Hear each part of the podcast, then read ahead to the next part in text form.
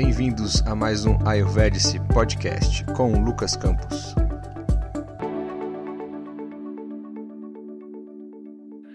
Olá pessoal, sejam todos muito bem-vindos a mais um episódio do Ayurvedic Podcast. É um prazer estar aqui com vocês mais uma vez.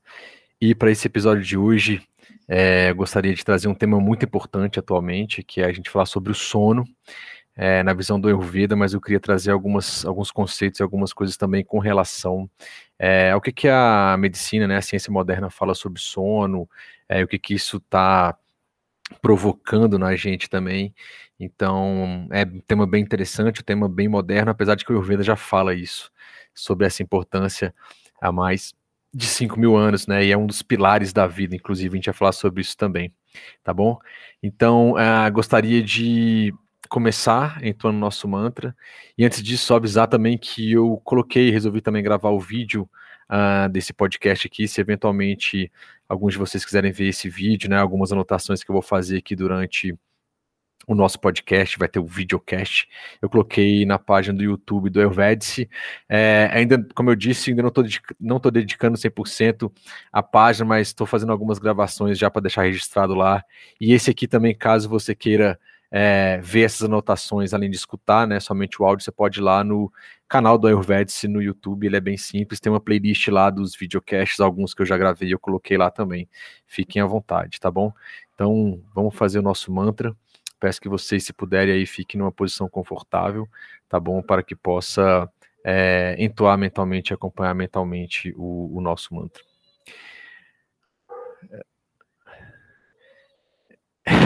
Pera aí que a minha sobrinha tá me chamando. Oi, daqui a pouco o tio vai, tá bom? Obrigado. Não sei se deu para vocês escutarem, mas a minha sobrinha tava me chamando para ir para dentro, dentro, né? Porque tá escurecendo aqui. Eu tô eu tô aqui na casa do meu irmão aqui, é, a gente comprou outro apartamento, tá se mudando, então temporariamente, até acabar a reforma, a gente tá, a gente tá por aqui. Ela ficou preocupada que tava escurecendo, tá ventando e ficou me chamando, tio, vem, vem. Mas enfim, é uma interrupção super válida e eu não ia deixar de, de atender ela. Mas vamos lá. Vamos se concentrar um pouquinho, uma respiração mais tranquila.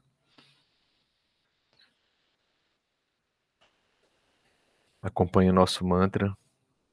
Raga diroga satatana shaktan ashesha kaya prasutan asheshan autsukya moharatidan jaghana yopurva vaidyaya namostu tasmai O namo bhagavate vasudevaya damvantaraye amiruta kalashahastaya sarva maya vinashnaya tralokyanathaya um Mahavishnave Namaha. Om Shanti, Shanti, Shanti, Hari Om. Tatsat. Namastê, namastê para todos. Bom, pessoal, antes da gente começar, é, quer dizer, começando já, na verdade, eu queria trazer aqui para vocês sobre algumas estatísticas que a gente tem aqui é, sobre sono no mundo, né? Sono, insônia, dificuldade de dormir no mundo, tá? Tem uma pesquisa que foi feita aí é, pela Philips. Sim, a Philips é empresa é, de eletricidade, né, de lâmpadas, etc., mas eles atuam também agora na parte de equipamentos de saúde, hospitalares, etc. e tal. Em 2019, eles fizeram um levantamento aí é, sobre sono aí, onde 69% ali é, dos adultos que eles entrevistaram, ó, eles entrevistaram, é, disseram que o sono tem um impacto é, importante na saúde e no bem-estar tá? é, na vida deles. Tá? Então, isso é uma percepção empírica que foi levantada é, por, essa, por essa pesquisa e eles é, colocaram isso. Além disso, é, isso de uma forma geral e com é, aqui, aqui no Brasil, nessa pesquisa aí, tá, que foi feita antes da pandemia, né, em 2019, tá, colocaram é, os respondentes ali, falaram que 36% deles têm insônia, disseram que tem algum tipo de insônia, né, e a gente vai ver que tem tipo de insônia que é, é aguda, Né? Tem insônia é, que ela é aguda e tem aquela insônia que ela é crônica, né? Então, mas essas pessoas que responderam disseram que 36% tem algum tipo de insônia é recorrente, tá? Algum tipo de insônia recorrente, né? Então não é uma coisa que acontece só de vez em quando, assim, é algo recorrente mesmo, tá bom? E aí, é, desses 52%, dessas, 50, é, dessas pessoas, 52% disseram é, que aos finais de semana, olha aí, aos finais de semana, tá, eles é, dormem mais tempo para, entre aspas aqui, estou digitando, tá? É, para tentar é, recuperar, vamos dizer assim, né? Recuperar o sono perdido, né? Ou seja, aquela pessoa ela acaba dormindo mais no final de semana porque dormiu menos antes de semana, aquela correria é, do dia a dia, e aí eles acabam dormindo mais. Tá? E aí também 35% desses respondentes aí é, disseram que é, telas em geral, né? Telas, né? Então assim, televisores, computadores, tablets, celulares, né, smartphones aí, celulares, é, redes sociais impactam é, negativamente é, no sono deles, né? Esses respondentes tá? Então, é, vocês verem que é uma percepção que eles mesmos disseram, né? Foi uma resposta, assim, uh, dos participantes, beleza? Isso aqui é só para a gente municiar aqui de algumas informações, tá? E aí, para a gente poder colocar, né, de uma forma, assim, a gente tem um embasamento de algumas pesquisas, existem outras centenas de pesquisas, eu peguei somente duas aqui, e aí tem aqui no Brasil uma outra pesquisa feita pela é, pela ABS aqui, ABS, que é a Associação, Associação Brasileira uh, do Sono. Ah, foi feito aqui, eu coloquei em 14 de janeiro 14 de 1 de 2021, desse ano aqui a gente já estava em pandemia, né? A pandemia começou ano passado, em 2020. É, a gravação desse podcast agora é dia 29 de 8 de 2028, então no início desse ano, 19 de 8 de 2021. é, então o início é, é, dessa, na verdade, essa, é, como é que eu digo? Essa pesquisa feita pela ABS é porque, cara, é, digitar aqui e falar, prestar atenção ao mesmo tempo é a primeira vez que eu estou fazendo isso assim de forma mais digital, não montei um slide, é, às vezes dá uma, uma vateada, né, ficar ajástica demais a mente, tá? Então me perdoe se eu desse esses, esses pequenos lapsos. Então foi feito no início do ano essa pesquisa aí, aonde é, algum tipo né, de desequilíbrio do sono, mais especificamente, eles levantaram que a insônia, olha só, a insônia tá? atinge 73 milhões de brasileiros. Tá? Então, isso aqui eu tirei. Não, não, mentira. É, é a insônia atinge 70, 73%, é, 73 milhões de pessoas, né, de brasileiros, beleza? E aí tem outro dado, que era o que eu estava querendo ler aqui, que eu dei essa, essa gaguejada, é que 68% dos brasileiros, ah, ou seja, cerca, cerca de 138 milhões de pessoas, né, de brasileiros, colocar aqui, tem baixa é, qualidade do sono. Ou seja, muito mais da metade dos brasileiros tem baixa qualidade de sono, algum tipo de dificuldade do sono, pessoal. E 73 milhões de nós brasileiros têm insônia. É uma pesquisa feita pela Associação Brasileira do Sono. Ela foi publicada pelo Estadão Summit Saúde Brasil 2021. É um site do Estadão que reúne várias coisas, vários temas, né, vários artigos e reportagens sobre saúde. Então, é, sem querer fazer propaganda e tal, mas foi um dos dados que eu achei e acho que é confiável também. É, como eu disse, existem centenas de pesquisas e outras coisas, mas eu trouxe, trouxe duas para nos embasar. E aí, por que isso? Para que a gente possa ter uma noção, né, um, um paradigma, né, pelo menos um paralelo, na verdade, de que a gente, de forma geral, a gente não está dormindo legal. Beleza? Então, assim, é algo que a gente precisa é, melhorar bastante. Esses dados já estão demonstrando isso. E aí, o que, que acontece? a gente precisa é, falar um pouco sobre, sobre o sono, de fato, né? Deixa eu descer uma imagenzinha aqui que eu tô, que eu tô com ela. E aí é uma dica que eu coloco lá depois no final aqui. Deixa eu colocar ela lá para baixo aqui. Deixa eu só ajeitar. Isso, então olha só. É, e uma coisa que a gente tem que perceber que apesar de toda essa complexidade que a gente tem aí, que a gente está vendo é, da questão do sono, a questão é que dormir, pessoal, dormir é algo natural. Todo mundo dorme, né? Então, quando o bebê nasce ali, ninguém ensina ele a dormir, né? É algo genuíno ali do ser humano e que, inclusive, os bebês eles dormem 80, né? 90% ali, os recém-nascidos nos primeiros meses, 80% do dia né, e da noite ali, eles ficam mais dormindo do que acordados, e é uma coisa que vem naturalmente do nosso corpo.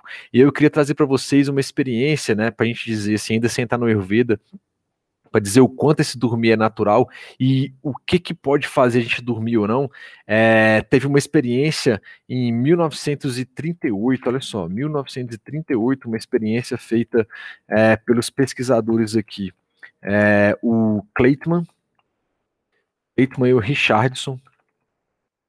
Richardson, Richardson, tá? Aonde eles realizaram um experimento, ó, experimento, em que é, ficaram seis semanas, semanas uh, numa caverna, olha só, numa caverna, é, e sem exposição à luz, né? Então foi feito, eles queriam saber assim, cara, será que é o sol que impacta na gente dormir, né? Ou seja, a gente não dormir, na verdade, então amanhece, a gente acorda e o sol vai se pôr como tá agora e aqui atrás de mim, eu tô num ambiente mais aberto, o sol já se pôs e aí começa a vir um estímulo para a gente dormir, então o sol tem um impacto disso, sim, talvez, mas e se eu tivesse a ausência completa de luz? Né, o que, que poderia acontecer é, comigo, né, com o corpo do ser humano nesse sentido? E eles decidiram fazer essa experiência em 1938, entrar numa caverna, ficar seis semanas nessa caverna sem exposição à luz, tá? A ideia era ficar essas seis semanas aí, e aí é, eles queriam ter essa ideia, né, da luz do sol é, como um, um, regulador do sono, tá? É, versus a tendência natural, tá? É, do ser humano aqui de sono e vigília. Então, como eu falei, se não tiver sol, a gente vai ter uma tendência natural ao sono também, né? Em, pô, você pega lá é, em alguns lugares, né, onde você tem o um inverno aí, fica mais noite, né? E em alguns lugares lá fica mais tempo de dia. Né? Naturalmente a gente tem essa, essa, essa ideia aí. Então, se esses lugares que ficam o, o, durante o dia fica mais noite, né? Ou lugares aonde que demora para anoitecer, é, somente o sol tem um impacto nisso, ou a gente tem alguma coisa biológica internamente, né? Algum reloginho que diz que a gente tem que ficar mais acordado ou não. E o que eles é, descobriram, tá? É, ao longo dessa pesquisa, é que naturalmente é, os seres humanos, né, naquela época lá, os seres humanos humanos têm uma tendência é, natural de ficar em vigília durante 16 horas e dormir durante 8 horas e a gente tem as nossas 24 horas do dia, né? Então, o que eles perceberam foi isso, sem luz solar, a gente tem algum mecanismo interno que diz pra gente que 16 horas a gente pode ficar acordado para resolver as coisas e durante 8 horas a gente precisa é, ter uma vigília, ter um descanso e por aí vai. Então isso foi legal porque eles levantaram que não somente a influência da luz solar é, diz respeito a isso aí, né? E aí eles descobriram é, a ideia, né? Ou cunharam a ideia que a gente chama de é o ritmo circadiano, circadiano, opa, circadiano, beleza? Que é o ritmo biológico, vamos dizer assim, do corpo, né, do corpo é, ao longo de mais ou menos 24 horas, tá? 24 horas. Ou seja, é um fluxo normal que nosso corpo tem de vigília e sono. E descobriram que 16 horas é uma tendência normal de vigília e 8 horas é, de sono né? E existe também atualmente, né, pessoal, em cima disso aí, toda uma ideia de também de, de relógios biológicos, vamos dizer assim, ou de rotinas que a gente deve fazer. Então, esse ciclo é, circadiano foi cunhado aí por esses pesquisadores aí em 1938 e descobriu-se que existe um relógio interno que a gente tem uma tendência de vigília de 16 horas e de sono, vamos dizer assim, ou de recolhimento de 8 horas, e isso eles viram num ambiente totalmente escuro, sem influência solar. Olha só que bacana, tá? Existe também uma ideia de, uma coisa chamada cronobiologia, que é um campo da ciência, né? Vou colocar aqui, ó, cronobiologia, é um campo da ciência, né? O campo da ciência é, que estuda o tempo cronológico da saúde humana, né? Então, que estuda o tempo, vamos dizer assim, né? A cronologia, né? A cronologia, tá? É, que afeta a saúde. Deixa eu subir aqui um pouquinho para gente esse, para quem está vendo aí no, no YouTube, afeta. Eu coloquei um espacinho aqui. Afeta a saúde é, do nosso corpo humano, né? Então, isso aí é bem importante. O Ayurveda, ele tem alguma coisa, Lucas, com relação a esse, esse ritmo circadiano que você falou, pô, que a gente tem essa tendência aí. Ele tem uma ideia de círculos circadianos, sim, mas é, não somente isso, né? Se você pegar o Ayurveda, ele tem uma, uma direção aí, deixa eu aumentar aqui, ele tem um direcionamento, na verdade, aí, de que de que é possível, né, a gente a gente ter os horários de acordo com o Ayurveda, aonde a gente vai ter lá os horários Vata, Pita, Kapha do dia, né?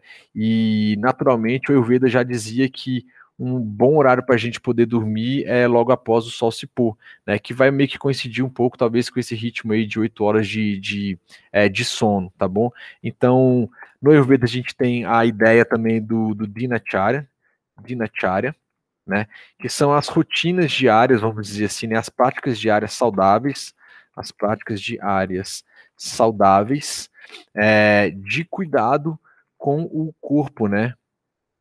Com o corpo, corpo humano, né? A mente e o sutil ou espiritual, de acordo, acordo com os textos é, ayurvédicos, né, que datam de 3, né, 2 mil, 3 mil anos atrás aí, tá? E ele diz exatamente isso, que você, por exemplo, deveria acordar no Brahma Muhurta, que é, seria 48 minutos mais ou menos antes do nascer do sol, que seria o melhor horário para você fazer suas práticas sutis, de mantas, de meditações, etc e tal. E quem se lembra, eu gravei um podcast sobre Dinacharya com a querida Laura Pires ali, tá lá no Ayurvedes Podcast, dentro do aplicativo do Ayurvedes também, que você pode baixar pelas lojinhas também, esses é, podcasts também estão lá dentro, tá bom? Além de várias outras coisas, receitas e por aí vai, mas enfim. E lá ele diz que se você acordar nesse Brahma Muhurta, você vai proteger a sua vida, só que pra gente acordar nesse horário que é tão cedo, né, é, a gente precisa dormir mais cedo. Então, esse tempo de vigília de, é, de 8 horas em geral, né? Então pode variar de pessoa a pessoa, mas o ideal ali é entre 6 e 8 horas, não menos que 6 horas, não mais do que 8 horas, é, seria um tempo ideal. E bate com o Ayurveda. Ele fala que quando o sol se põe, imagine que você não estivesse na cidade, não tivesse muita luz. Imagine que a gente, na antiguidade mesmo, sei lá, milhares de anos atrás, se a gente ficasse aí vagando pela noite, né? A chance da gente ser caçado por outros animais é, seria muito grande. Então a gente naturalmente já tinha que se recolher também, né? Isso. Então tem todo esse aspecto também. E aí as pessoas muitas vezes falam assim, ah, Lucas, mas eu sou uma pessoa notívaga e etc. Eu fico acordado à noite, cara. O ser humano ele não é, é naturalmente notívago, vamos dizer assim. É, nós, como no, no, sentido animais, biologicamente, a nossa visão não é boa à noite, né? Se pega a nossa visão com relação a outros animais que caçam durante a noite, cara, a gente se ficar lá é, duas horas no meio de uma savana, de uma selva, alguma coisa, a gente vai ser caçado e vai ser muito difícil a gente caçar. Para a gente caçar, vamos dizer assim, a gente precisaria de uma grande quantidade de luz à noite, né? Então a gente não evoluiu para ficar à noite vagando aí. É tudo bem, com as luzes que a gente tem artificiais hoje, a gente tem uma tendência de ficar acordado até mais tarde, né? Então, mas não é que a gente foi feito, é, a nossa evolução não foi essa, né? Talvez a gente esteja criando um outro padrão de evolução, mas o que a gente está percebendo é que esse padrão de evolução para ficar acordado por, por meio das luzes artificiais está prejudicando a nossa saúde. Está prejudicando a nossa saúde. As pesquisas elas estão indicando. Pô, imagine aí, galera, que 68% de todos os brasileiros, né? Então, como eu coloquei ali, mais de cento e quantos eu tinha escrito ali em cima? É, 138 mil, 138 milhões de brasileiros estão com insônia, pessoal. Então é, é muita gente, né? Muita gente. Então essa nossa pegada não tá dando certo, né? Mas a gente já vê que questão de insônia tem, tem vários fatores ali que, que podem causar também e por aí vai, beleza? Então eu queria trazer essa ideia de que dormir é natural, existe essa ideia do, da, da cronobiologia, existe a ideia do Dinacharya, a gente fazer as práticas diárias saudáveis de acordo com o Ayurveda, e ele preza assim você ter uma, uma boa noite de sono. Né? A gente viu que tem o, o, ritmo circadiano, o ciclo circadiano, que é naturalmente o nosso corpo tem um reloginho que diz mais ou menos a hora que a gente tem que fazer as coisas. Inclusive, dentro desses estudos aí, em 2017, houve um ganho do prêmio, prêmio Nobel de três pesquisadores americanos, né? Que eles descobriram mais coisas ainda ainda sobre o ritmo circadiano, eles ganharam o Nobel aí de saúde, de medicina, é por causa disso. Então, por exemplo, é sabido que no meio do dia é um horário ideal para a gente fazer a nossa principal refeição, e o Ayurveda fala isso, né? Se a gente pegar aqui de 10 da manhã às 2 da tarde, é o horário pita do dia, onde nosso fogo digestivo começa a aparecer, né? Se, se ele estiver regulado, estiver equilibrado, nosso fogo digestivo chamado de Agni, ou o nosso, é, a nossa capacidade digestiva e metabólica mesmo aqui, gastrointestinal, né? É, bate exatamente com a hora que a gente geralmente come, né? Que é meio-dia, uma hora. Então, é, nesses estudos de ciclo circadiano aí, percebe-se que também, naturalmente, é o horário que o corpo quer comer mesmo. Assim como o corpo quer dormir depois que o sol se põe, desde que a gente não tem esses grandes estímulos. Então, dormir é natural, pessoal. Dormir é natural e a gente precisa é, ficar atento a isso, beleza? E aí as pessoas perguntam, Lucas, mas. Ah, por que dormir, né? Vamos dizer assim, deixa eu jogar esse negócio aqui pro lado. Mas então por que dormir? Bom, a gente já viu que dormir porque é natural, né? Algo nato, assim, mas, cara, é, tem alguma coisa, o Ayurveda fala alguma coisa que se eu é, não dormir, ou o que que o sono faz parte da vida, vamos dizer assim? Sim, ele fala sobre isso, inclusive ele cita que dormir, né, é o ato da gente dormir é algo, vamos dizer assim, que é um dos pilares da vida, né?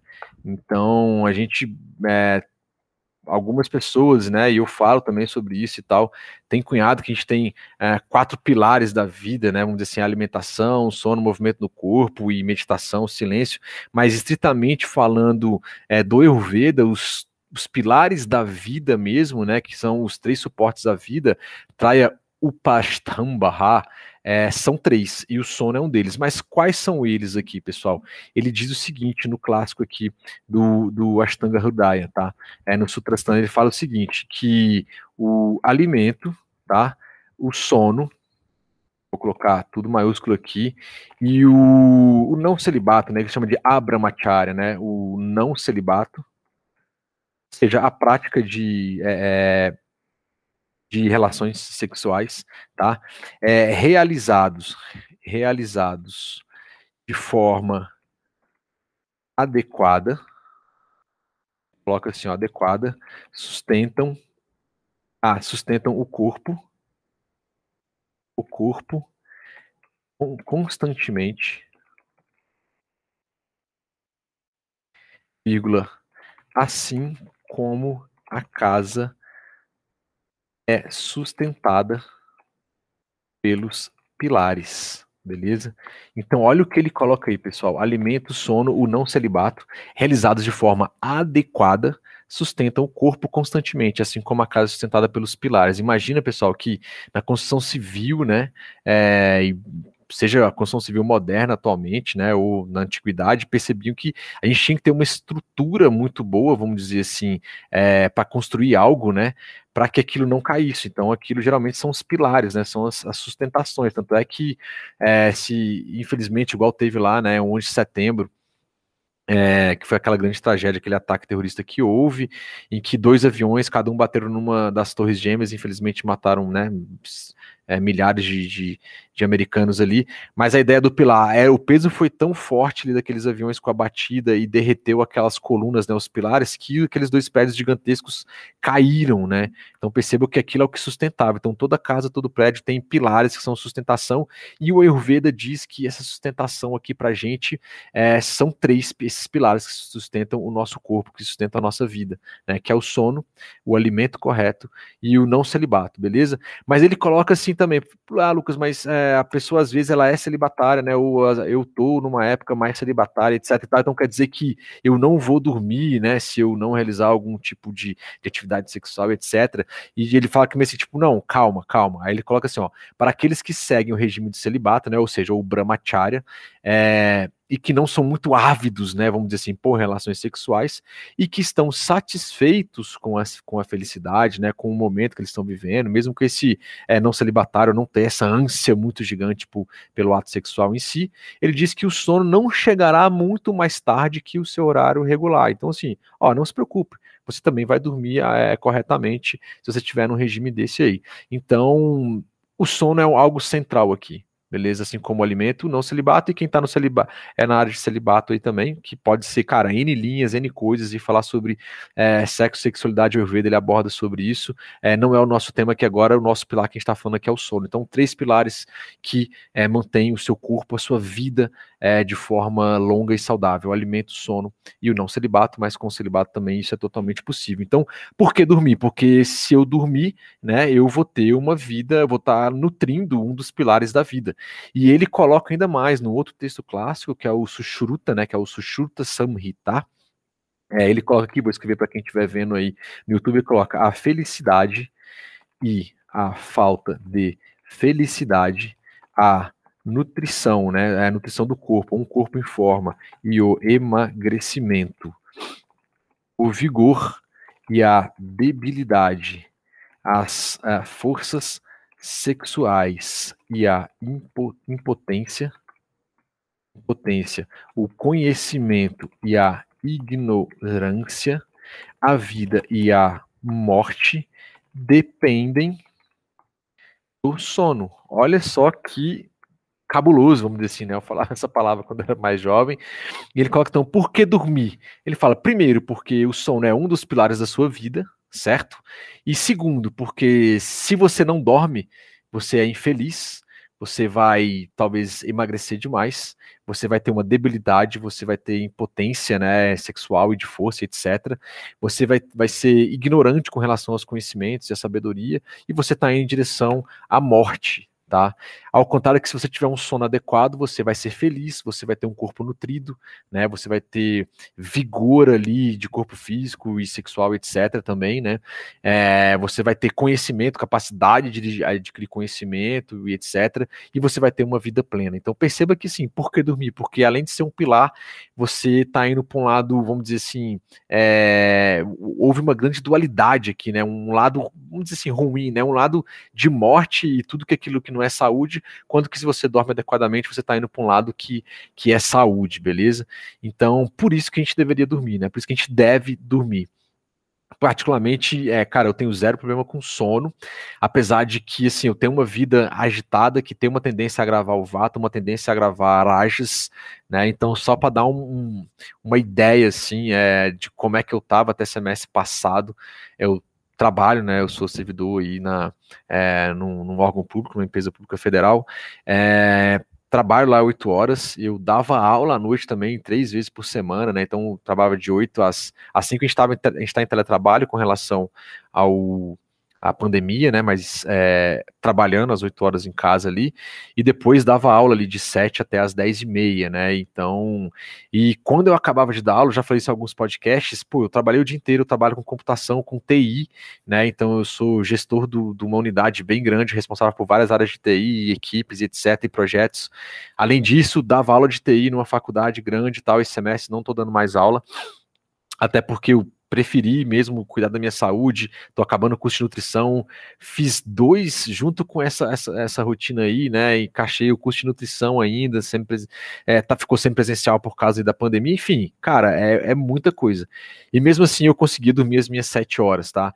Dizer que eu tava indo dormir cedo é uma grande mentira, né, no semestre passado pelo menos, porque, pô, se eu acabava de dar aulas dez e meia da noite, pessoal, é, eu tomar um banho, etc e tal, eu tomava um cuidado para tentar comer até umas oito no intervalo ali, oito e meia, né, é, para poder depois não pesar na hora de dormir, a ver que é uma das boas práticas para o sono, beleza?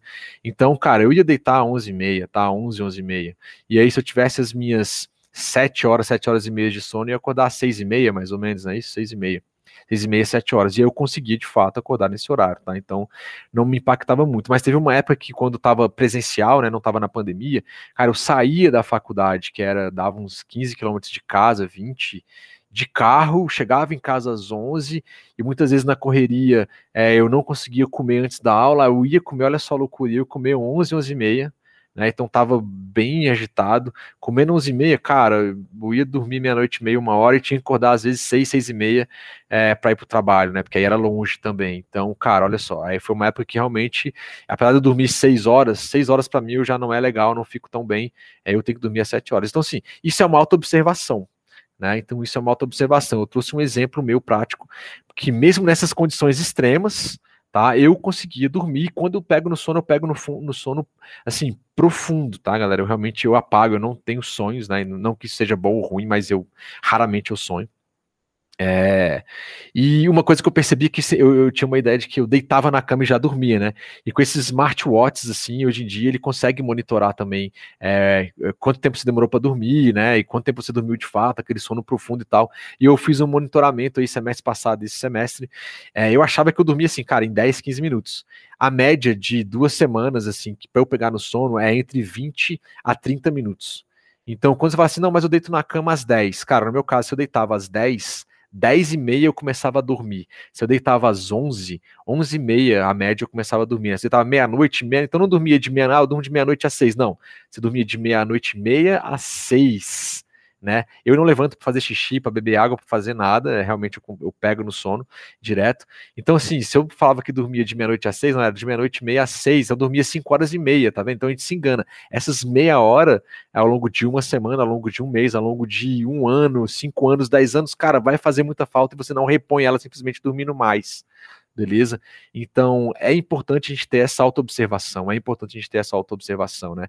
E o que eu percebo é que se você deixar você fica mais agitado por causa das telas mesmo, você fica querendo fazer outras coisas, porque, pô, meu dia inteiro passou, né, e eu tenho, a pausa que eu tenho, eu já fiz alguns atendimentos que a pessoa diz, ah, Lucas, mas a pausa que eu tenho é quando meus filhos todos vão dormir, meu marido, minha mulher vai dormir, eu tenho uma, duas horas e para eu fazer as minhas coisas, o meu curso lá extra, ou a minha Netflix lá, meu seriado super top que eu queria ver e eu não tenho horário, e aí eu falo o seguinte: não, massa, beleza, mas, cara, tá valendo a pena, você tá ficando bem? Não tá, né? Porque você vem me procurar, ou já tá com insônia, tá tomando remédio, etc e tal. Então, tem que fazer um, um contrapeso aí, né? Se tá valendo isso ou não.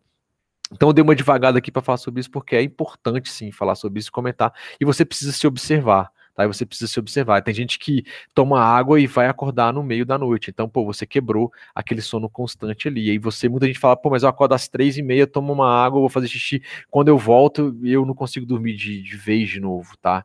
Então é, é complicado. Você teve uma quebra no seu sono, você não vai dormir mais profundamente, possivelmente, você acordou às três e meia, pegar naquele sono profundo, tá? Então é, precisamos tomar cuidado com isso, tá? Então a gente tem que prestar bastante atenção.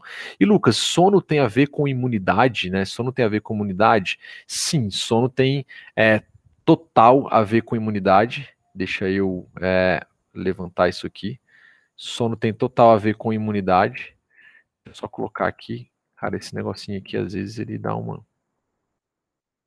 O sono tem total a ver com imunidade, tanto é que teve um estudo sobre sono e imunidade um estudo que foi feito pelo Sheldon, não é o Sheldon, é, minha esposa gosta de ver aquele, meu filho, The Big Bang, não é o Sheldon The Big Bang é, é, Theory, né, da, a teoria Big Bang, não é ele.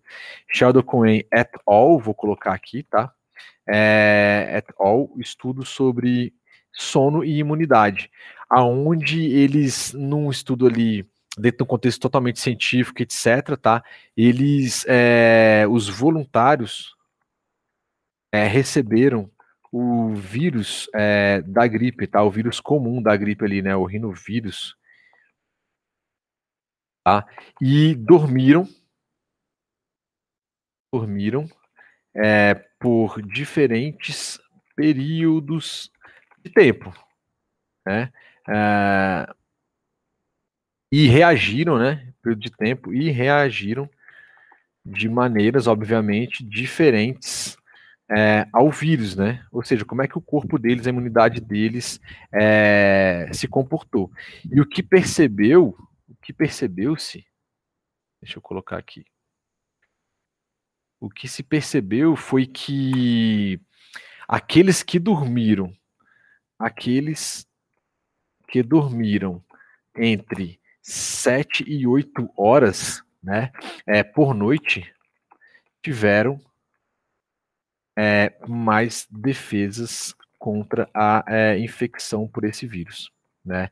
E aqueles que dormiram menos do que isso, eles é, tiveram é, menos defesas quanto isso. Então foi um estudo que assim, cara, o sono será que ele dá imunidade? Uma das formas assim, cara, eu vou aplicar um vírus de gripe, né, assim, que não vai matar ninguém e tal, mas eu posso ver se as pessoas e colocou as pessoas para dormir, né? Então, cara, faz a sua rotina agora aí, dorme a hora que você dorme e tal. E daqueles grupos eles conseguiram perceber que os que dormiram entre 7 e 8 horas tiveram uma melhor defesa do seu corpo, né? Então, seu sistema imunológico ficou melhor e defendeu o corpo é, daquele vírus muito melhor do que os outros que dormiram menos que isso. Ele não fala exatamente se do, os que dormiram mais, tá? Não colocou isso aqui, pelo menos na parte que eu, é, que eu peguei. Então, dormir, pelo menos por esse estudo aqui, é algo que é, aumenta a imunidade. A gente está em época aqui ainda de coronavírus, ainda bem que a vacina está chegando cada vez mais, né? Eu fui vacinado, eu sou a favor da vacina. É, a gente tem visto aí as estatísticas diminuindo, e mesmo assim a gente está em pandemia, a gente precisa de imunidade ainda. Eu fiz um podcast falando sobre dicas né, práticas é, aí antes de chegar a vacina, ainda em março do ano passado, de 2020. Então a gente precisa manter o nosso sistema imune é, o melhor possível. Então, dormir é um grande, entre aspas, remédio, tá? Então vale vale muito é muito a pena. Então, quanto maior a imunidade, a gente sabe que é menor a suscetibilidade para as infecções, né? Então, pessoas que dormem melhor têm menos suscetibilidade às infecções. E eles colocaram aqui que uma pessoa que dorme, tá, é, apenas quatro horas por dia, né? Por noite, na verdade, né? Por noite. Por noite, é, pode ter uma redução de 70% na produção de células de defesa do corpo, pessoal, tá? Ou seja, ou seja, a imunidade dessa pessoa é prejudicada pela ausência do sono. Né? Então, se essa pessoa não dorme adequadamente, né, ou tem insônia, ou dorme pouco, né, ou dorme horários erráticos. É, nesse caso aqui, a ausência do sono trouxe isso para essa pessoa, tá? Então, é nessa pesquisa aí. Então, é importante a gente é, ficar ligado aí com essa, mais essa estatística, vamos dizer assim, né, desse, desses estudos. Bom, uma outra coisa que a gente pode, vocês podem perguntar, né, que quem está acompanhando aí é o nosso quinto tópico aí agora, né, que é assim, Lucas, e se uh, ah, uma outra coisa que é interessante ainda desse estudo, tá? Que eles colocaram é que a questão de expressão genômica, né? Os genes ali. Então, seis horas de sono levam a uma maior expressão de 711 genes, né? A questão genética nossa, incluindo aqueles que regulam os fatores de crescimento de tumores e processos inflamatórios, galera. Então, assim, se você dorme seis horas ali, né, pelo menos, você vai ter uma expressão de 700 genes, né, que levam, a, pode provocar, né, ou desencadear é, o crescimento de, de, tumores, né, ou seja, de câncer ou de processos inflamatórios. Então, isso também é algo que, que foi verificado. Então, dormir é, previne, de acordo com o estudo também, vamos dizer assim, a câncer, né, ou inflamações, né? Então, se você tem inflamações recorrentes, é, dormir pode ser um bom remédio, beleza? Bom, deixa eu subir aqui pra gente essa carinha. Cara, quando eu subo, é uma ferramenta que eu tô usando aqui, que, que eu sou de TI e ela, ela tá batendo em mim, assim, vocês acreditam? que foca e aí ela, olha lá, ela volta. Cara, não acredito, mas vamos lá. Aí agora acho que vai. Aí, beleza, vamos lá. E aí, já que a gente falou nisso, né? Então a gente tem essa questão de, de, do, dos genes, né? E tem um conceito aí é nessa questão genética, que é um conceito de epigenética, né? Que é o que? O corpo ele se adapta ou se modifica de acordo com a interação com o ambiente, com a alimentação, a sua rotina, as suas emoções. Isso é alimentação, sono, movimento do corpo, né? O silêncio, a sua rede de amizades, né? Os seus problemas, etc. Pode levar à alteração dessa expressão genética. Então, é, os genes podem haver modificações modificações ali, eles podem desencadear, né, ou fazer com que apareçam determinadas doenças ou evitem algumas doenças. Então, é, dormir, né, se você dorme só 6 horas ou 6 horas ou menos, tem 711 11 genes que são ativados, vamos dizer assim, que podem provocar mais inflamação e eventualmente pode estar ligado aí ao, ao aparecimento de tumores, tá? Isso também estava dentro ali dessa, dessa pesquisa. Então, a gente sabe que geneticamente dizendo, esses genes, né, eles são responsáveis para melhorar a nossa imunidade, né, que e são regulados, vamos dizer assim, para baixo são inativados por é, conta de menos horas de sono, igual a gente acabou de falar, né? Então, no geral, pessoal, uh, Lucas, quanto tempo eu preciso dormir, né? Se eu não dormir o suficiente? Antes eu falar se eu não dormi o suficiente, é, como a gente falou ali, entre 7 e 8 horas, é, entre, é, vamos colocar, cara, 6, varia muito, entre 6 e 8 horas de sono, é, assim, é, é um, um, ideal, vamos dizer assim, né, um, porque a gente sabe que isso tem, varia muito de pessoa a pessoa, eu fico não fico legal só com seis horas, eu consigo passar o dia, mas aí chegando no final do dia eu fico, cara, é, não fico tão bem. É, a partir de sete horas até oito horas para mim ideal. Sete horas, sete horas e meia para mim é bacana. Uh, eu tava numa correria essa semana também por, por um monte de coisa que tá acontecendo, a gente tá mudando, reformando, etc e tal. A gente tá trocando de apartamento aqui, indo um outro bairro aqui em Brasília. E aí, pô, tava um pouco preocupado, a gente ia falar um pouco disso aí, né? Insônia vata, pita, e cafa tem insônia, não tem?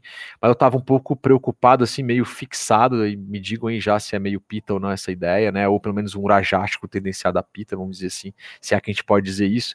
E eu demorei para dormir, né? Eu deitei na cama e demorei para dormir, mas eu peguei no sono e, brum, me afundei no bom sentido de, de ir embora. Mas eu vi que eu demorei muito mais por causa de uma, algumas preocupações específicas que já foram resolvidas, beleza. É é, e aí eu dormi umas 6 horas, 6 horas e meia. Cara, no outro dia eu tava. Venci o dia, vamos dizer assim, né? E foi briga é, nesse sentido. Beleza. E, cara, deu 9 e meia, no outro dia eu dormi. Aí foi de 9 e meia, né? 10 e meia eu dormi. E foi de 10 e meia até umas 7 da manhã. Então, buf, dormi um pouco mais de 8 horas e acordei totalmente, vamos dizer assim, recuperado, né? Recupera o sono? Nesse sentido, até que sim, mas o que eu não dormi, eu deixei de dormir. Naquele dia, algumas coisas que aconteceram no meu corpo, algumas inflamações, microinflamações, etc., aconteceram já tá? E para eu ter dormido melhor no outro dia, eu evitei que acontecesse mais. Então lembre-se que é um acúmulo de várias coisas que vão acontecer, beleza? Então é importante a gente colocar isso aí. Beleza? Então, se eu não dormi o suficiente, né? Aí o que que os samitas uh, eles falam pra gente, vamos dizer assim, né? Uh, e quando eu falo não dormir o, su o suficiente, tá? Uh, eu posso é, colocar aqui como a insônia, né? Se eu não dormir o suficiente, né? Então eu posso ter insônia, eu durmo pouquinho, ou posso considerar também como uma supressão do sono, né? Eu queria até dormir, mas eu fico fazendo coisas para eu não dormir, né? E eu posso dormir em horários inadequados. O que, que pode acontecer em cada um desses, desses casos, vamos dizer assim, né?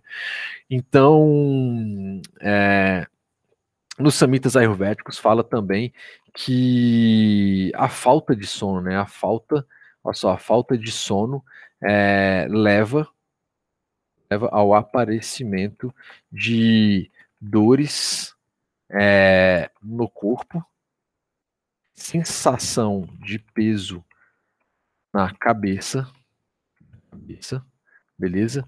É, excesso de bocejo. Então, pô, a pessoa tá bocejando demais, a casa tá morrendo, tá morrendo de sono aí, né? Preguiça, beleza? Exaustão, ou seja, mesmo sem eu fazer nada, não é aquela exaustão, pô, trabalhei pra caramba, tô cansado. Não, você não dormiu direito, você não fez nada e tá com, com exaustão. Então eu vou colocar aqui sem esforço, né? Uma exaustão sem esforço nesse sentido. Uh, vertigem, é, indigestão, indigestão, beleza? É, torpor e doenças causadas por. Opa, por vata ducha. Olha só, então se você. A falta de sono, né? A ausência de sono, então é uma insônia, né? É uma insônia, é uma insônia, né? Então eu tenho Nidra, que é sono, né? Tem Yoga Nidra, né? Quem pratica Yoga tem tech, Yoga, tem técnicas de, de, de, dormir e tal, né?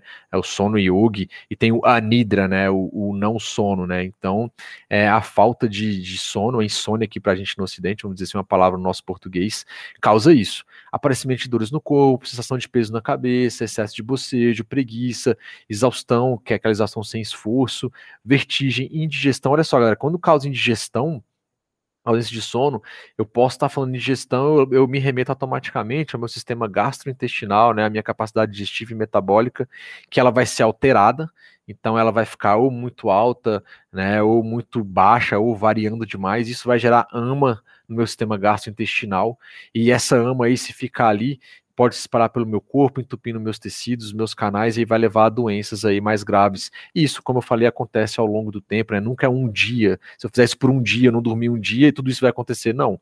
É isso aí, vale, é sendo gerado ao longo do tempo.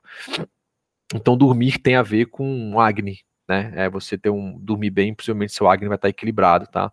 E vai levar a torpor e doença causada por vata. Então tem uma infinidade de doenças causadas por vata, né? E pode vir ansiedade, pode vir depressão, podem vir várias coisas aí que acontecem é, com relação a doenças de vá também, aí tem artrites, tem, né, tem alguns tipos de, de, demência, tem Parkinson, tem várias outras coisas que são consideradas doenças é, causadas por dosha vata originalmente, tá bom? Então é bem importante a gente ficar ligado nessa ausência, né, nessa questão de insônia aí.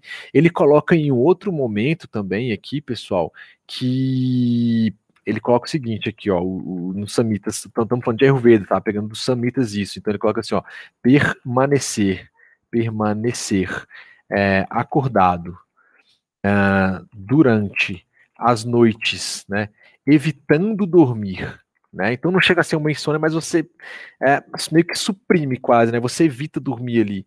É, é um comportamento secativo, tá? Um comportamento secativo que causa secura dentro do corpo ele causa secura dentro do corpo. Uh, dormir durante o dia é um comportamento é, oleoso, né? Causa umidade dentro do corpo, beleza? E tirar uma soneca é, sentado, né? Confortavelmente, confortavelmente uh, durante o dia, beleza? Não é considerado, uma soneca não é considerada uma conduta é, secativa nem oleosa. Beleza? Olha só que interessante o que ele traz aí. É, depois eu volto um pouco mais na, na insônia, mas olha só. Permanecer acordado durante as noites, evitando dormir. Cara, é, eu já precisei, trabalho com TI, desenvolvimento, né, e tal, trabalhei em iniciativa privada, agora estou em iniciativa pública. É, cara, não, não vou mentir, quantas vezes eu já fiquei acordado virado aí para consertar problemas. Não sei se vocês já viram assim, quando vocês estão saindo do shopping, às vezes, eventualmente, algum shopping que tá, tá fechando, perto do horário de fechar, a galera da manutenção do shopping tá chegando depois das 10, né? Então a galera faz manutenção em shopping à noite. Por quê? Para não, não ficar ali, né, atrapalhando os clientes durante o dia e tal, etc. E isso acontece com TI, a não ser que aconteça uma queda de um sistema ou de um serviço ali de TI que possa impactar a operação da empresa ali, etc., né, durante o dia, a gente tem que intervir durante o dia, mas é, manutenções programadas chamadas periódicas, essas coisas aí, né? A gente fala deploy de sistema, pegar um sistema e colocar no ar ali, geralmente acontece à noite, exatamente para não atrapalhar as pessoas durante o dia que trabalham. Então, assim, cara, é, já virei noites, tá? Já virei noites aí quando era mais jovem, né? Como eu falo com, meu filho, quando era mais jovem, assim, até antes do, dos 30, eu fazia, já fiz, era necessário. É, eu conseguia dormir bem depois, mas eu sei que hoje na visão do Ayurveda, e eu sinto isso que, cara, hoje em dia eu já não me sinto muito bem, né? A idade também vem chegando e tem a ver com isso. Então, permanecer. Ah, baladinha, né? Virada. Também já virei jogando, cara, jogando com os brother, né? Lan House, eu montava uma rede na casa de alguém. É, e a galera ficava jogando o jogo, né? Em rede, assim, um contra o outro e tal. E, pô, começava às sete da noite, acabava duas, três da manhã. Já fiz também. É um comportamento que não é errado. Pô, Lucas, mas você fala de Ayurveda, já fez coisa pra caralho. Cara, eu não vou mentir. Mas o que eu quero dizer pra você, assim, que eu, estudando Ayurveda, eu me conhecendo e percebendo, são coisas que hoje eu não faço mais, né? É óbvio que se você tá ligado a um, um, um trabalho, um emprego, você fala assim, cara, eu não vou fazer isso, é o sustento da sua família, eventualmente não vou fazer isso porque pode dar ruim. E aí ele fala, o, o, o, o Samitas fala, cara, se eventualmente você precisar, então, ficar evitando dormir, é, eu tenho algumas saídas para você, tá? Mas o, o, certo é que eu não faço isso mais, tá? Ou assim, muito, hoje em dia, balada já não vou muito quando eu saio a um restaurante, alguma coisa, e volto antes para poder dormir e tal, então não tem virada, não tem bebedeira e tal. Então, não me importa de falar isso, porque eu não sou perfeito, né? Então, fui conhecer Ayurveda tem pouco tempo, né? Yoga e Ayurveda. Yoga eu conheci em 2013 é, e fui conhecer Ayurveda em 2015. Né? E fiz formação em 2015 e 16, né? Então eu conheço há seis anos a Ayurveda. Pô, então se eu não mudei nesses seis anos, aí sim seria alguma coisa muito ruim, tá? Mas é, o que eu tô querendo dizer é que sim, já eu percebendo essas coisas, fui fazendo mudanças gradativas, tá? É, tudo que eu tentei fazer de forma muito, cara, faz agora, não interessa e tem que fazer e senão não vai dar certo. Cara, tirou mais estresse para mim, para minha família e tal.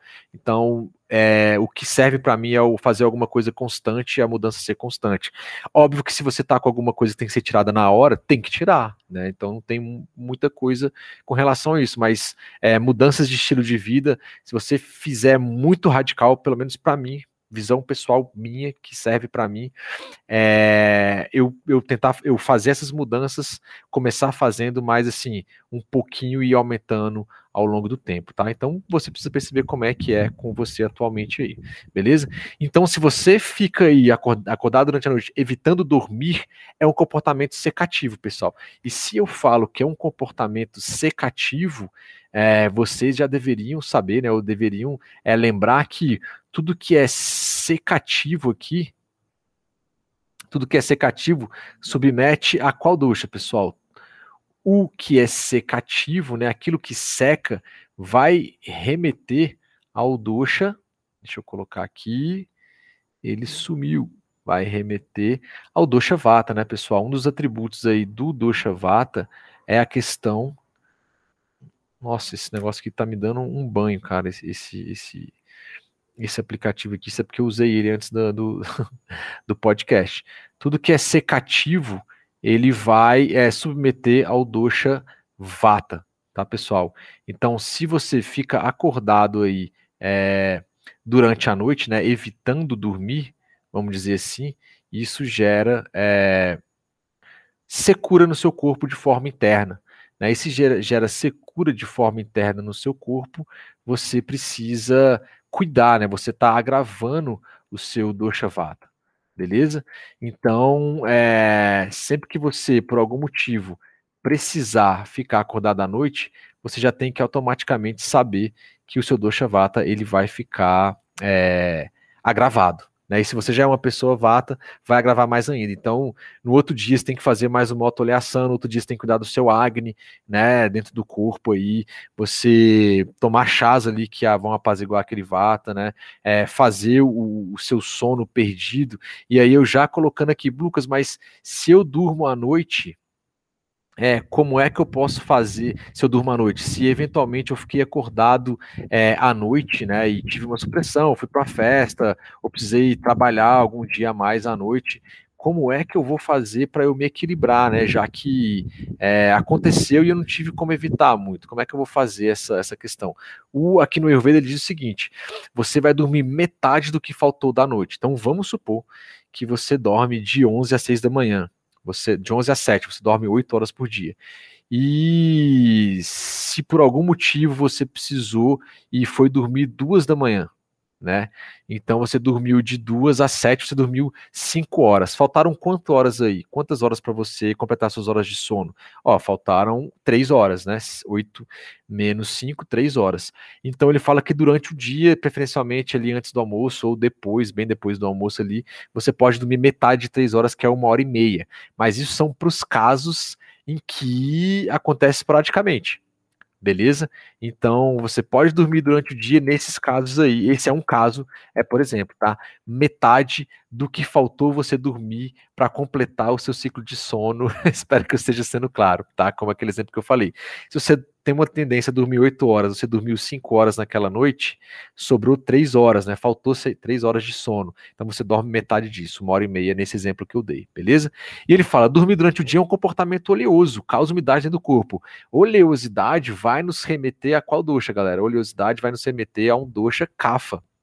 Então, se você dorme durante o dia, você vai ter aumento de cafa doxa. E cafa doxa tem a ver com estrutura, é, trazendo para uma visão mais moderna, tem a ver eventualmente com sobrepeso, né, com é, massa gorda que a gente fala, né, gordura corporal, né, umidade corporal, eventualmente pode dar muco, né, eventualmente pode dar aquelas dores de cabeça e etc e tal, beleza? Então, é um comportamento oleoso é, você dormir durante o dia. Então, aquela dormida depois do almoço é, pode ser ela que tá, esteja colaborando com o seu sobrepeso peso, sim, tá bom?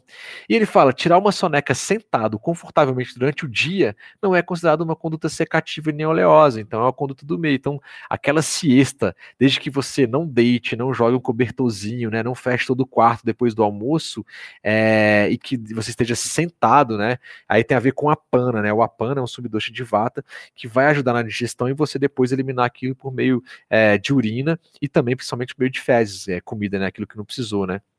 Então, é, se você não deita 100% e fica escorado só mais ali no sofá e tira um cochilo, vamos dizer assim, né? Aí é, esse tempo aí varia muito, né? Então, entre 15 e meia hora, e cada um fala alguma coisa. Aquilo não vai ser problema para você. Então, é, eu lembro que eu também estava numa época que eu estudava muito, morava longe, tinha que sair 5 horas da manhã, almoçava na casa da minha tia, uma hora pegava o ônibus, voltar para o colégio, para estudar de novo e depois tinha cursinho, né, o estágio e tal à noite, voltava só meia-noite. Então eu tirava uma cestazinha de, de meia hora, cara, eu acordava revitalizado e por incrível que pareça, eu era adolescente, eu não sabia do Ayurveda, eu ficava naquela poltrona, tipo, do vovô, assim, meio escorado, é, sentado. Né? Então 20 minutos parecia que eu reacordei no meu dia de novo, tá? É, então é o que o Samitas coloca pra gente aí, tá? Então cuidado, ficar acordado à noite vai agravar mais o seu vata. Então pode causar mais ansiedade, pode causar todas aquelas doenças de vata, tem a ver com aquela insônia que a gente falou, tá? E é importante, já que a gente falou aqui sobre insônia, tá, pessoal? Só pegando aquele gancho aqui, existe uma insônia, que é a ausência do sono, né? Que a gente falou, insônia, que a gente chama de aguda, né? O que, que seria uma insônia é, aguda? Ela é caracterizada pela dificuldade em pegar no sono é, diante, e aí eu vou fazer um batimento depois na frente com a Ayurveda de novo, diante de uma situação de estresse, como problemas, sei lá, no casamento, é, no trabalho, né, é, é, perda de perda de um ente querido que, cara, espera que não tenha acontecido com ninguém, mas na Covid, pô, morreram milhares de pessoas, mais de 570 mil pessoas aqui da data que eu estou gravando o podcast, infelizmente. Então vamos supor que eventualmente alguém perdeu um ente querido por meio da Covid, né? Sei lá. É, a pessoa pode ficar triste, incomodada e tal, e eventualmente pode gerar uma insônia aguda. É algo pontual, beleza? Aconteceu alguma coisa que mudou, eu não consigo dormir, e depois, eventualmente, aquilo vai passando e tal, você volta a dormir. E tem o que eles chamam de é, insônia, é, insônia crônica, né? Vou colocar tudo maiúsculo aqui insônia crônica, que é, o que as pesquisas dizem é que atinge é, as faixas uh, as faixas etárias é, mais avançadas e que já está em, como a gente viu, 68% da população, né, que é aquela insônia é, constante, a pessoa não consegue dormir mais, vamos dizer assim, ou dorme muito pouco, né? O que a gente estava falando ali de é, insônia, né? Ou eventualmente não é, dormir pouco, beleza? Que acaba sendo algum tipo de insônia, né? É, é considerado já um problema de saúde pública, tá? É considerado um problema de saúde pública já essa essa essa insônia crônica aí. E segundo o neurofisiologista ali, o Flávio Aloy, né, do Instituto de Psiquiatria do Hospital das Clínicas da Universidade de São Paulo, ele colocou aqui, segundo alguns estudos, se num mês a pessoa dormiu mal 20 noites, trata-se de um caso de insônia é, crônica, tá? Ou seja, é um mês de 30 dias em média. Se você dormiu mal 20 dias, já é uma ideia de insônia crônica, tá? Então, é um, trazendo já de novo um dado aqui mais vamos dizer assim, mais moderno, tá? É, entre aspas. E aí, o que mais que a gente pode trazer? É a supressão do sono, né? Então a gente falou ali, você não querer dormir é, é uma ideia de supressão do sono. Deixa eu colocar isso aqui para baixo de novo. Vamos ver se eu consigo levantar isso aqui.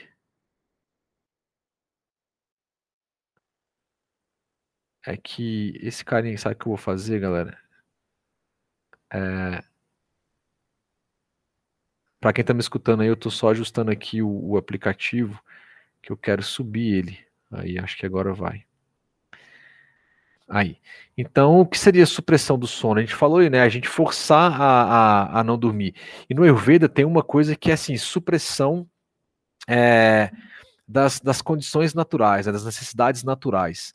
Se você faz supressão, ele coloca o seguinte, ó, é, a necessidade, olha só, necessidade de eliminar os flatos, né? Pum, você segurar o pum. É, de defecar, defecar, tá? De urinar, a sede, a fome, o sono, coloquei letra maiúscula aqui, tá? A tosse, a respiração durante um esforço, o bocejo, vômitos e a eliminação de sêmen não deve ser reprimida, ou seja, forçosamente como um hábito. Ele coloca, então, que a necessidade de eliminar os flatos, de defecar, urinar, a sede, o sono, a tosse, a respiração durante. É, ou seja, você está fazendo um esforço, a respiração, está fazendo um esforço, você segura aquela respiração, né?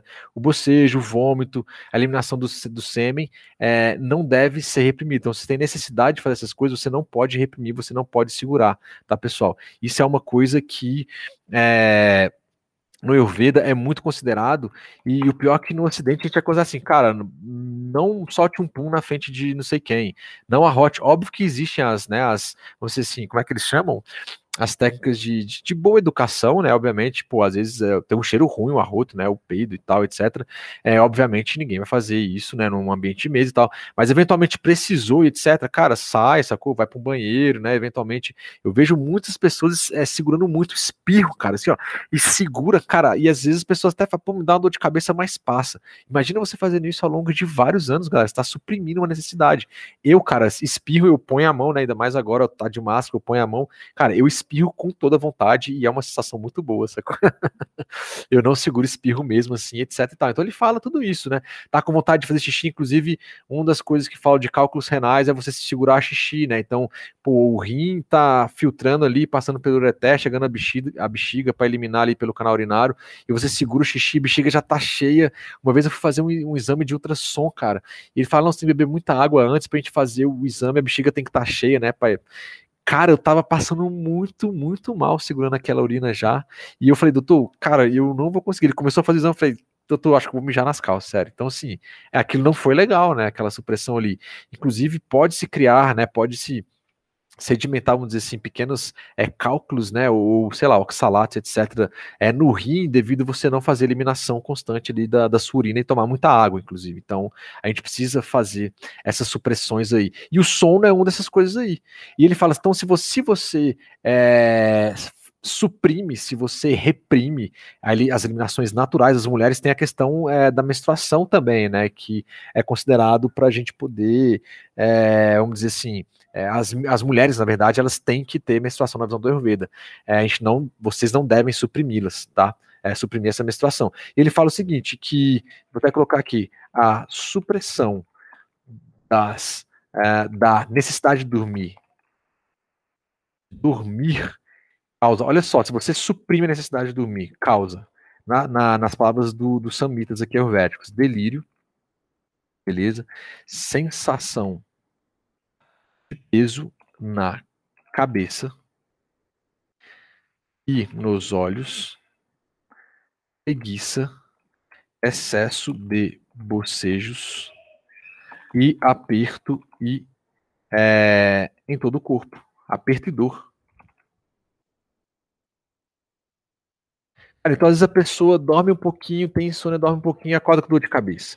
A pessoa dorme um pouquinho, tá com dor no corpo, sente às vezes aquela pressão no peito, né, aquela dor, que aí tá gerando ansiedade, a falta de sono, né? Ou seja, perceba que ela tá suprimindo, ela dorme muito pouco, ela tá suprimindo e vai tirar esse monte de coisas aí. Isso eu peguei a supressão da necessidade de dormir, causa delírio, né? A pessoa fica meio ali, é, sensação de peso na cabeça, nos olhos, né, o olho fica meio decaído, está com sono ali e tal, né, preguiça, excesso de bocejo e aperto e dor em todo o corpo. Então, isso é uma coisa que é, precisa ser dito e prestar atenção. Então, a gente não pode, a gente não deve suprimir é, isso aí não, tá, pessoal?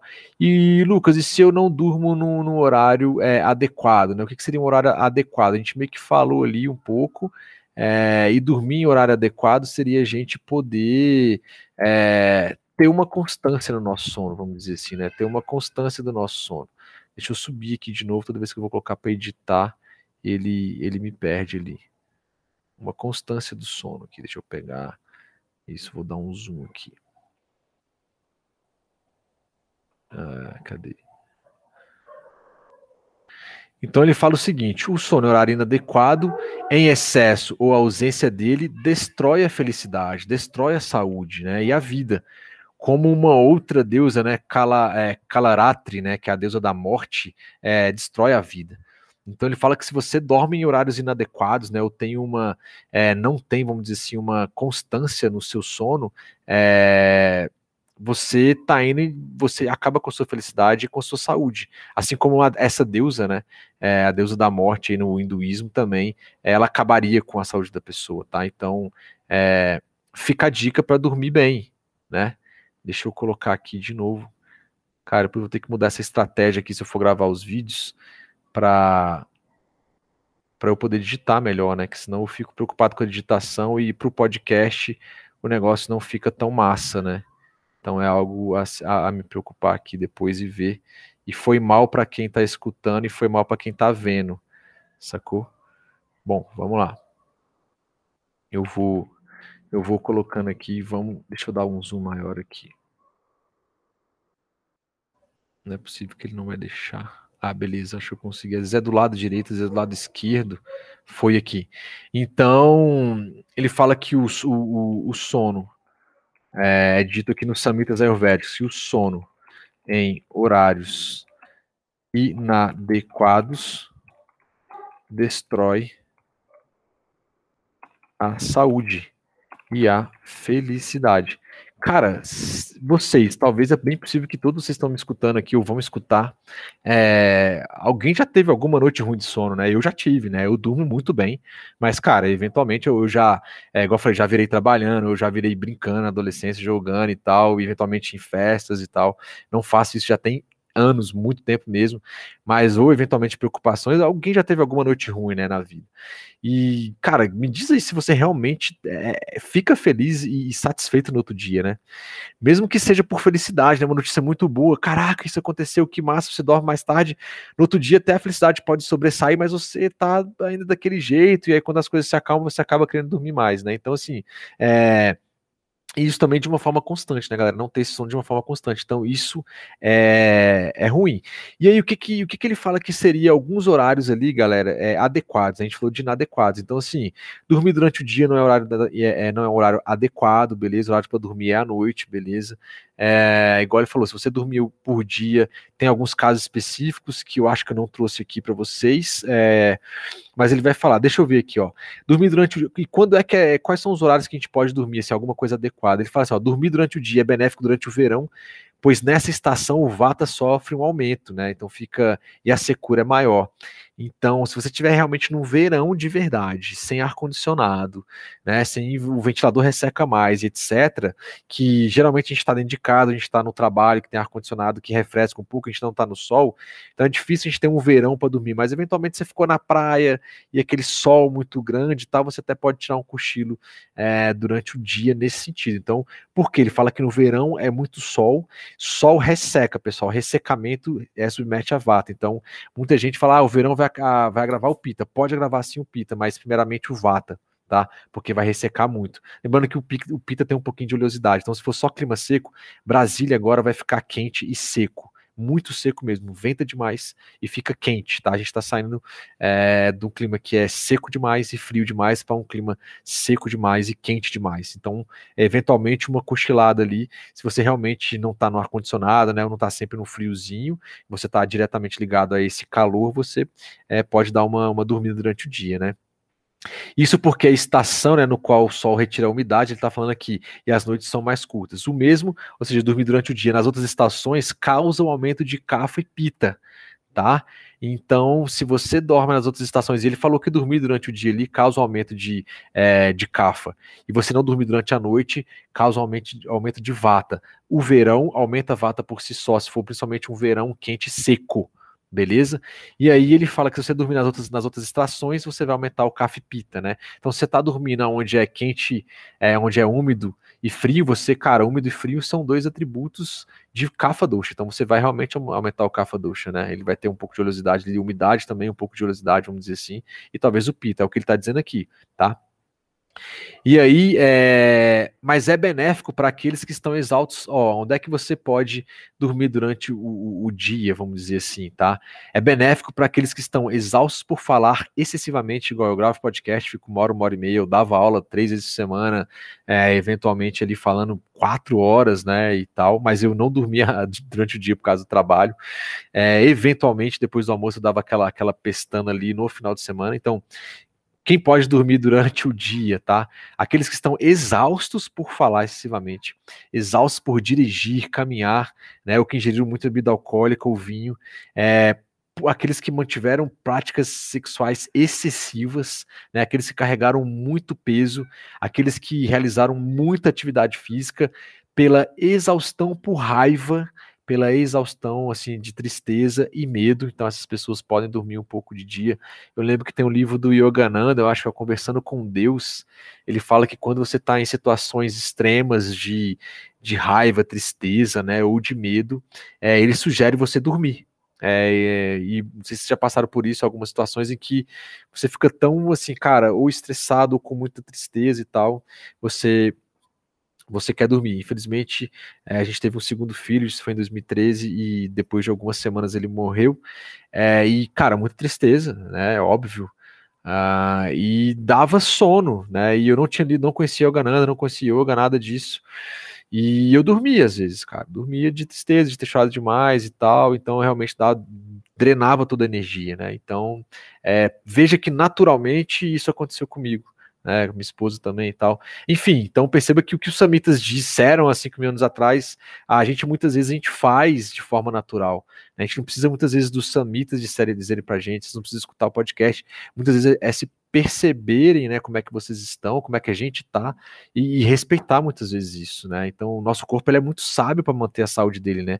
A homeostasia do corpo, beleza? E ele fala também para aqueles que sofrem soluço, diarreia, para idosos, idosos podem dormir à tarde, as crianças, né, os bebês, né? Pessoas debilitadas, pessoas que estão muito emagrecidas, pessoas que sofreram lesão no tórax, tá? Que tem muita sede, pessoas que têm dor abdominal, aqueles que sofreram algum tipo de agressão física, né, que estão intoxicados e aqueles que estão habituados a dormir durante o dia. Nesses indivíduos, o sono diurno mantém a normalidade dos tecidos e o sleshama, ou seja, e o kapha vai nutrir o corpo. Então, muitas vezes, essas pessoas aí que estão nessas situações, muitas vezes o, o vata ali está muito agravado. Né? Então, chorar demais, né? tristeza demais, medo demais, tem a ver com o tamas ou rajas na mente, é, e o vata pode estar impactando muito aquilo. Então, você dormir agrava kafa durante o dia. Então, kafa vai contrabalancear aquele vata e vai apaziguar, aquelas pessoas vão ficar é, um, pouco, um pouco melhores, tá? Eu vou colocar aqui para vocês, tá? Todo esse trecho aqui. Tá? Eu vou colocar todo esse trecho aqui é, direto. É, não vou nem resumir, depois quem quiser olhar, é esse trechão aqui, ó. Dormir durante o dia, é benéfico durante o verão, depois vocês leem, eu não vou ler de novo. Então, percebam que existem situações aonde vocês podem dormir durante o dia, tá? Mas não é, vamos dizer assim, não é, é o padrão geral, beleza? Não é o padrão geral, tá bom? Bom, a gente pode falar. Ah, outra coisa, e aí dormir em horários inadequados, deixa eu colocar aqui de novo. Eu colei todo o trecho aqui, né? O, o sloka do, do Ashtanga Hridaya. Deixa eu ver se ele vai. Ele tá, ele tá subindo. Ainda não peguei a manha, galera, infelizmente, aqui está consumindo alguns segundos do nosso podcast e do nosso videocast. Deixa eu subir. Tô quase, quase desistindo por causa do vídeo. Tô pegando a tela aqui. Acho que agora fui de novo, consegui achar. E aí ele fala o seguinte aqui, ó. É, dormir. Dormir em é, horários inadequados adequados causa delírio, febre, preguiça, secreção é, catarral pelo nariz, muco, né? Cafa, ce, cefaleia, de cabeça, né? A pessoa fica meio entorpecimento, é, opressão no tórax, né? É, náusea, beleza? Isso aqui é do samitra, do samitas, obstrução dos é, poros teciduais e enfraquecimento da função digestiva, ou seja, o seu Agni ele fica fraco, fica mandagni. É, no nosso episódio lá sobre Agni, do nosso podcast, tem no aplicativo, tem no site, tem no Spotify, tem no Apple Podcast, qualquer lugar, qualquer agregador de podcast, tem o Ayurvedas Podcast. É, tem um capítulo que eu falo sobre Agni apenas, né? E a gente vê lá que o Agni e o Kapha Dosha tem a ver com Mandagni. Então, dormir em horários inadequados, a não ser que você esteja naquelas situações, aqueles indivíduos ali, e aquilo possivelmente você vai procurar um tratamento, uma ajuda vai ser temporário, aí você não precisa mais dormir durante o dia.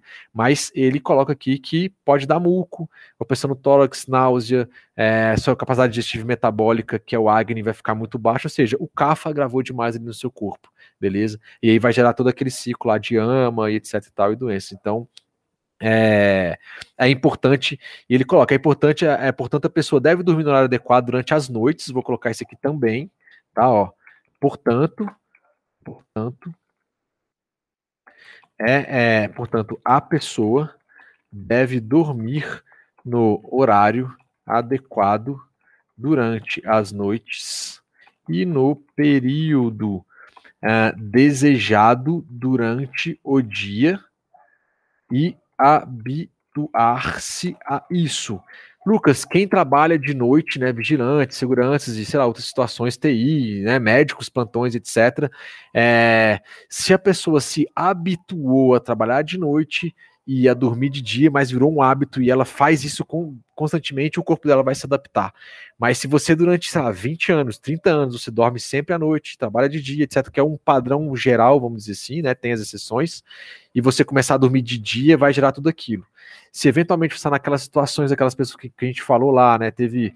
É, vários tipos de problema que eu acabei de citar. É, você pode dormir durante o dia, né? E aí varia muito, né? Então, é, procure um tratamento, procure uma ajuda se for preciso para sair dessa situação, porque não é normal. Então, portanto, a pessoa deve dormir no horário adequado durante as noites. Beleza? E no período desejado durante o dia e habituar-se a isso, vira um padrão seu, beleza? Se permanecer, é o que ele fala aqui, ó. Se permanecer acordada, se a pessoa permanecer acordada é, durante a noite, cara, eu tô no condomínio e gato aqui, tem muito cachorro nas casas, aqui em Brasília, nos condomínios, e passa gato, os cachorros ficam desesperados e, e tá uma latição danada aí, não sei se vocês estão escutando. Então, se permanecer acordado durante a noite, né, é, com, quando, né, quando não está habituada a isso, não está habituada a isso, ela deve, olha só, dormir, foi o que eu falei, expliquei agora há pouco, metade daquele período e na manhã seguinte não deve ingerir nenhum alimento, galera. Olha só o que, que a galera faz assim. Já fui adolescente, vocês já foram ou são, sei lá, estão me escutando.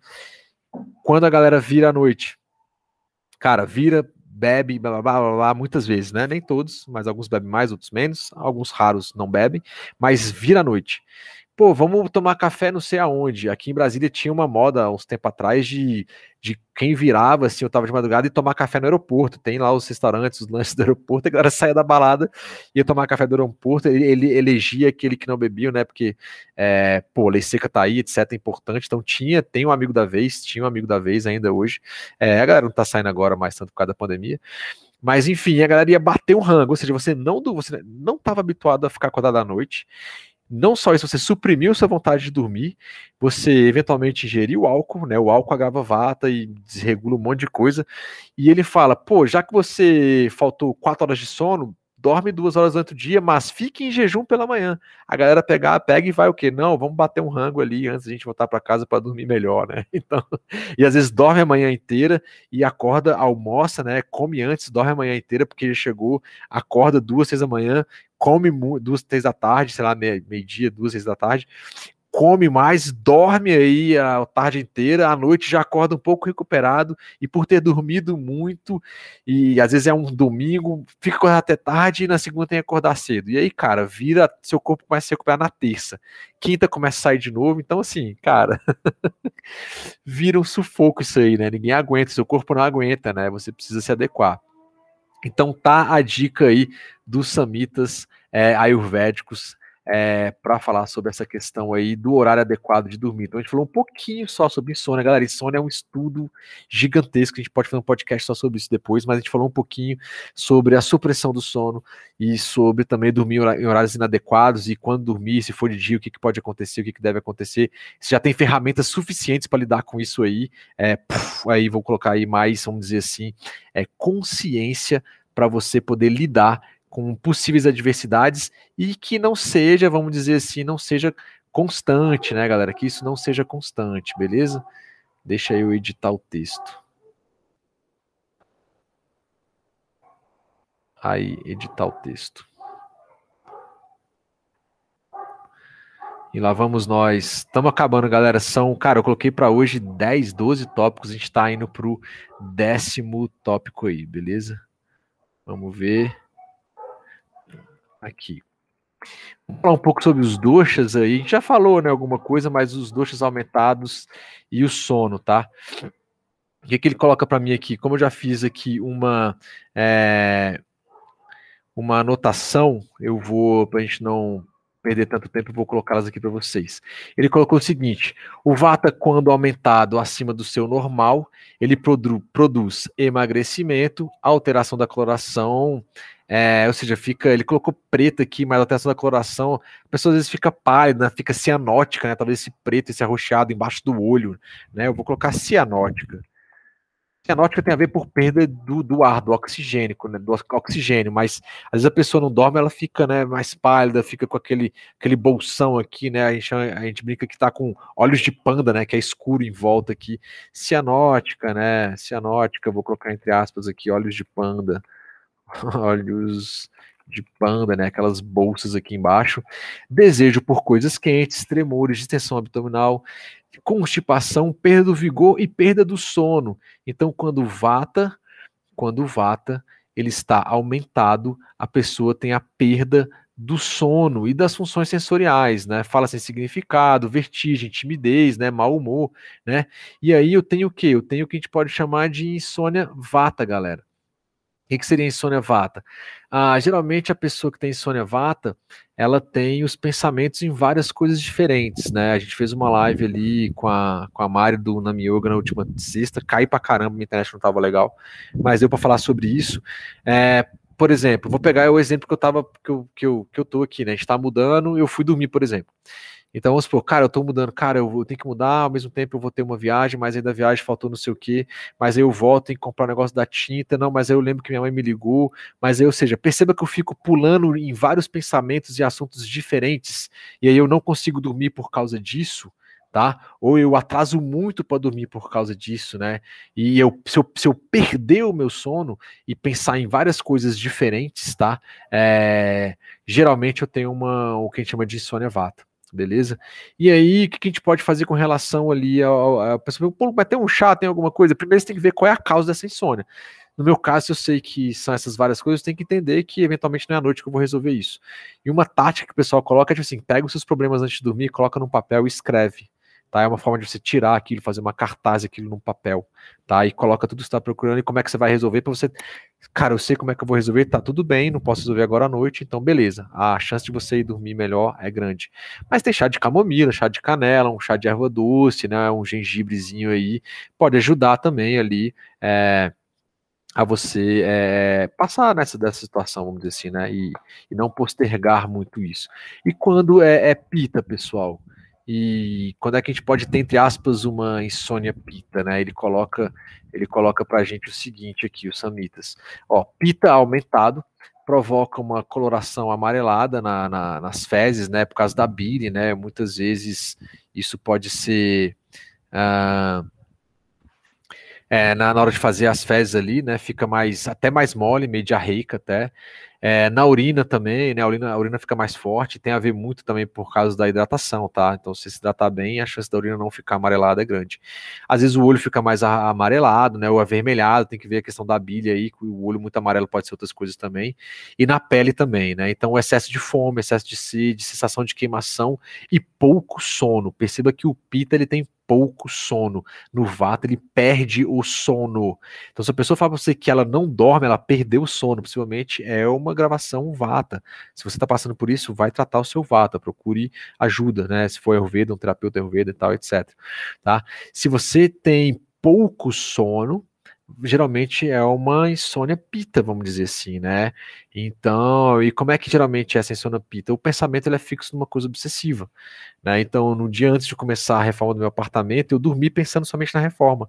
Se a reforma ia dar certo, se quanto tempo ia dar, demorar a reforma, se o cara ia aparecer para fazer a reforma com a equipe dele, se eu comprei todos os materiais daquela reforma e etc e tal. Então, assim, eu demorei a dormir, né? Então, se eu dormia é, 10 e meia, 11 horas, eu deitei e aquelas meia hora que eu falei, talvez tenha ficado uma hora, né? Uma hora e meia, eu não lembro, não calculei, mas eu lembro que eu demorei bastante é, para dormir. E, cara, eu não conto carneirinho, galera, é sério. Isso é, é, é praticamente todo santo dia. Eu, eu faço mantra mental eu vou deitar e eu já tenho alguns mantras, né? Eu, eu sou iniciado na Kriya Yoga de Babaji e a gente tem uma segunda iniciação, a gente fica em silêncio o fim de semana, tem uma prática de várias práticas para limpar a mente e tal. E depois de ficar dois dias em silêncio praticamente, a gente acorda no outro dia e quebra esse silêncio com um mantra yag, né? Uma cerimônia no fogo, onde a gente recebe um mantra. Então é muito forte, muito poderoso e sua mente está purificada para você gravar aquele mente.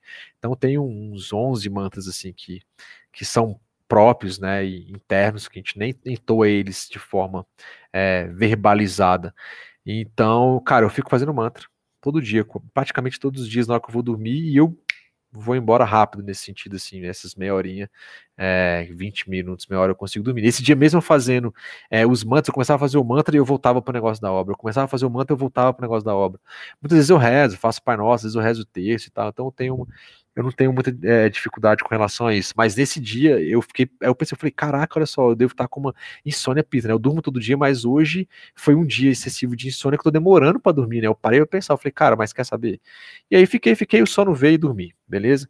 Então existem essas diferenças, tá? Se você tem pouco sono, é um pita aumentado. Se você tá sem sono, é um vata aumentado.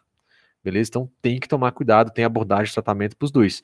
No caso de pita, você pode usar também o chá de camomila. Tá vendo o chá de camomila e erva doce? Ele aparece para pita e, é, e, e, vata. Mas no caso de, de pita aqui, camomila, erva doce, tem hibisco, tem maracujá que você pode usar também, beleza? Uh, e, e cafa, galera. O kafa, o sleshman, né, que, ele, que eles chamam, geralmente ele não tem sono, ele tem excesso de sono. Ele não tem insônia, ele tem excesso de sono, beleza? Então, é, tem que tomar cuidado, porque de fato aí ele não vai ter uma insônia, né? E ele fala que o CAF aumentado, tô naquela luta aqui de novo, quem tá aí vendo é, no YouTube aí, deixa eu até colocar assim, eu vou aumentar para cá, e aí vou dar um zoom. Eu acho que eu devia ter feito isso bem antes, né? Joga pra cá, meu filho.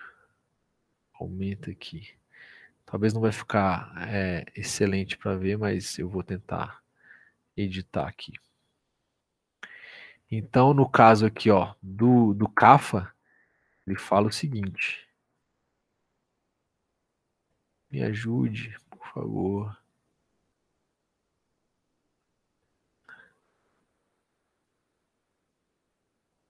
Ele perde.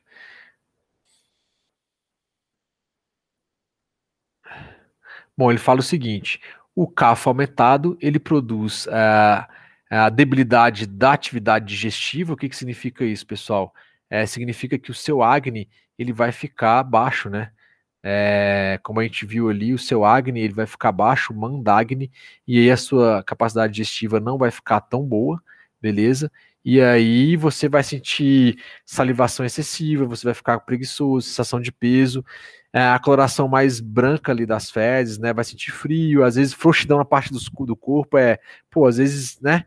Tá faltando ali um carro para lubrificar, né? Dispneia, tosse, excesso de sono. Então não existe insônia cafa, o cafa dorme demais, né? Então, no caso de cafa, você pode pegar um camomila, uma canela, uma erva cideira, um gengibre, um, açação, um açafrão, como um chazinho, né? Cúrcuma longa, é, para ajudar com relação a isso, tá? Então, é importante a gente tocar nesse assunto. Então, é, só relembrando, vata, perda de sono, pita aumentado, pouco sono, tá? Então, isso são as características de insônia. É, e aí você tem que ver quais são os fatores causais né, dessa insônia também, né, pessoal? Tem vários fatores causais aí com relação à insônia, tá? É, só lembrando que a gente fez né, um podcast durante dois anos seguidos sobre é, depressão, né, na visão do Ayurveda, e um dos fatores que podem levar à depressão, né, a depressão é um, são geralmente fatores múltiplos, várias causas, vamos dizer assim, é um, o tratamento é multidisciplinar, e um dos fatores é a insônia, tá? Então já isso é a ciência moderna, né, a medicina moderna já sabe sobre isso, a alimentação impacta, é, vamos dizer assim, é, coisas que a pessoa sofreu né, na infância ou na vida adulta, os traumas são outros fatores que impactam e por aí vai, tem vários fatores aí, tá? Então, só para lembrar que o sono aparece lá também. Então, assim, lembra que o sono é um pilar da vida? Então, ele vai aparecer em tudo. Né? O sono, se você não dorme, pode ter depressão, pode ser um dos fatores. Se você não dorme, a indigestão fica ruim. Se você não dorme, doenças de vaso. Se você não dorme, também pode ser pida. Se você não dorme, ou seja, se você não dorme, cara, a vida não anda. né? Então, isso é, é, é interessante isso, tá? A gente poder colocar isso aí. Uma outra coisa que eu quero dizer sobre dietas e sono, dietas restritivas, tá, galera? Isso é muito importante. É, tá na moda, né? É, é, tirar onda, né, de dietas da moda, né, e as pessoas fazem e falam que, que, que dá certo, e, pô, enfim, colocam aí que precisam fazer, e hoje em dia a gente tem vários, vários tipos de, de dieta, dietas da moda, né, vamos dizer assim. E aí eu queria trazer para vocês aqui, para vocês é, perceberem, prestarem atenção, tá, para eventualmente não... Ah, não simplesmente fazer dieta por fazer, né? Ou, pô, tô precisando, ah, às vezes emagrecer, eu tô precisando ganhar peso. Então, procurar um profissional, né? Eventualmente um terapeuta Ayurveda, eventualmente um nutricionista, né? É, para te acompanhar nisso aí, porque esses conhecimentos eles fazem toda a diferença. E eu queria trazer para vocês aqui, é, com relação um pouco disso aí, o que, que o, os samitas falam sobre essa relação ah, dieta e sono, né?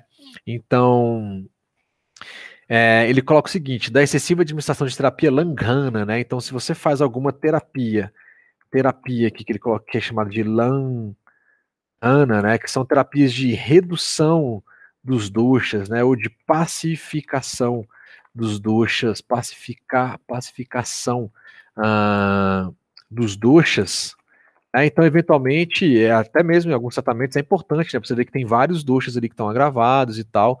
Você precisa reduzir, às vezes, tecido, você precisa pacificar os doxas. Existem algumas terapias dietéticas que você faz e que elas são restritivas, né? Mas é, a excessiva, né? Excessivo, excessivo uso de terapias langana, que são redução e pacificação dos doxas, e que as dietas da moda muitas vezes fazem isso, né? A pessoa não come direito ou come só determinado tipo e fica em jejum durante muito tempo, tá? O que que elas provocam, tá? É, surgem profundo, ele coloca, ó, profundo emagrecimento, tá? Porém, vem o que? Vertigem, tosse, sede intensa, anorexia, problemaço, tá? Anorexia tem a ver também com comportamental, né? Alimentação e comportamento, tá? É, é, redução da umidade do corpo, né? Redução também do seu poder digestivo. Então, seu acne fica fraco. Quando eu quero muitas vezes fazer uma terapia para pacificar os dois, eu quero aumentar o acne. Então, dependendo do jeito que você faz, você pode estar tá detonando o seu poder digestivo, né? E ele também tem o quê? Tem uma redução do sono, tá? Da visão, né? Da audição, o sêmen, no caso aí, ó, do, dos homens aí, tá? É, do ojas, ojas é a nossa principal parte de imunidade. Então, cara, se essas terapias durante muito tempo, né? Olha só, de langana, né, terapias sedutivas, de restritivas, jejum muito longe, é longo, ele diminui o seu sono, ele tira ojas, que é a sua imunidade, cara, você vai adoecer, né? Obviamente diminui a fome, né? e a voz. Elas podem é, provocar, aqui eu não vou escrever, elas podem provocar dor na bexiga, no coração, né, aquela ansiedade aqui nas panturrilhas, coxas, região superior dos ombros, das costelas, né, pode causar arroto, vômito, eventualmente, dor no joelho, nos ossos, eliminação, né, olha aqui, podem causar, causar a interrupção na eliminação de fezes e urina e urina, olha só. Porque se eu estou reduzindo demais o tecido da pessoa, né, ela está ficando com menos umidade, eu estou reduzindo muito o cafa daquela pessoa, beleza? E eventualmente se eu estou reduzindo o cafa, eu posso estar tá aumentando quem, pessoal? O vata dosha. E vata dosha aumentado, a gente viu que pode impactar no sono. Ele falou aqui, então, os dois caminhos que a gente tem falado nesse podcast inteiro, tá falando de sono, tá falando muito dos doxas, e principalmente de quem? Do vata dosha. Mas os três ali. Então, a pessoa tá sobrepeso, etc. Beleza, pode fazer um trabalho de educação alimentar, que eu acho que é o caminho certo. Como eu falei, estou até fazendo um curso extra ali, uma, quase uma pós-graduação em comportamento alimentar, é, para quem é nutricionista ou está no último semestre de nutrição ali, no, nos dois últimos semestres de nutrição, porque o curso é de um ano, um ano e meio, então a pessoa vai se formar e vai estar tá nutricionista. É, então, assim, o que, que, eu acho que é o correto? A pessoa realmente precisa de uma ajuda para perda de peso, né? Tá com, com uma, um sobrepeso, etc. Você precisa fazer uma reeducação alimentar, comportamental, e aí sim, com o uso e as técnicas do Ayurveda, a gente pode contribuir muito com isso.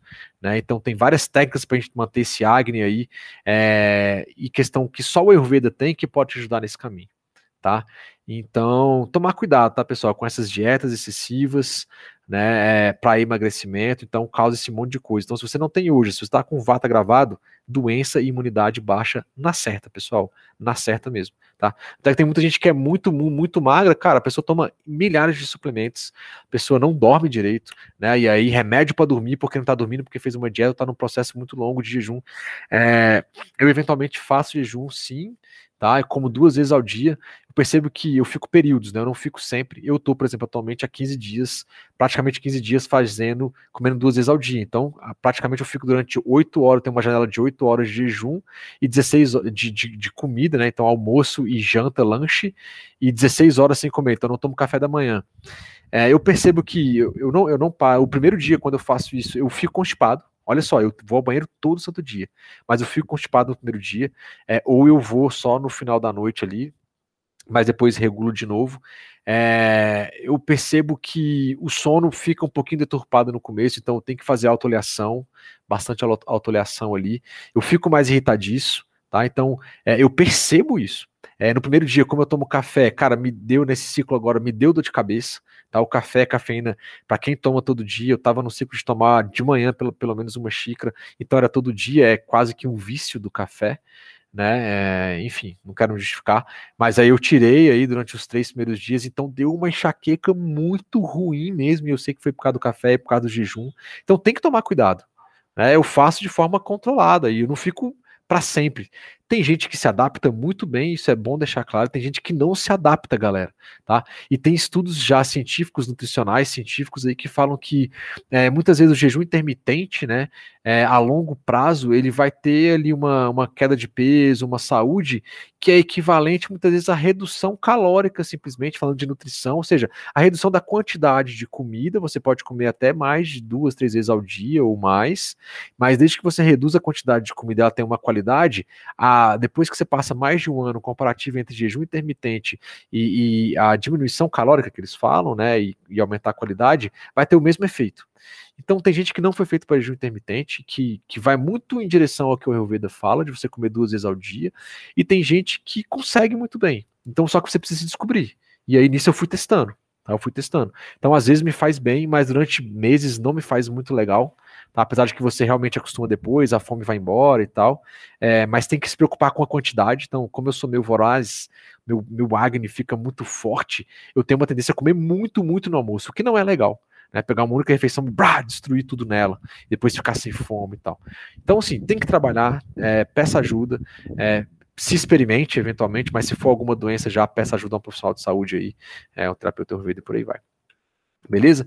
Eu toquei aqui no assunto do café, né? E o que, que o, o café tem a ver com isso?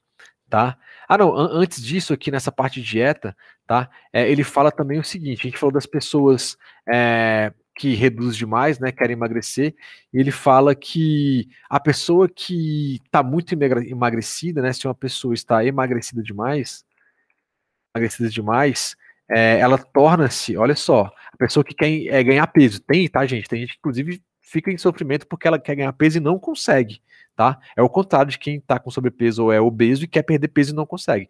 Então, só, a pessoa tá, é emagrecida, emagrecida torna-se corpulenta, corpulenta, com é, o é, com o uso de com o uso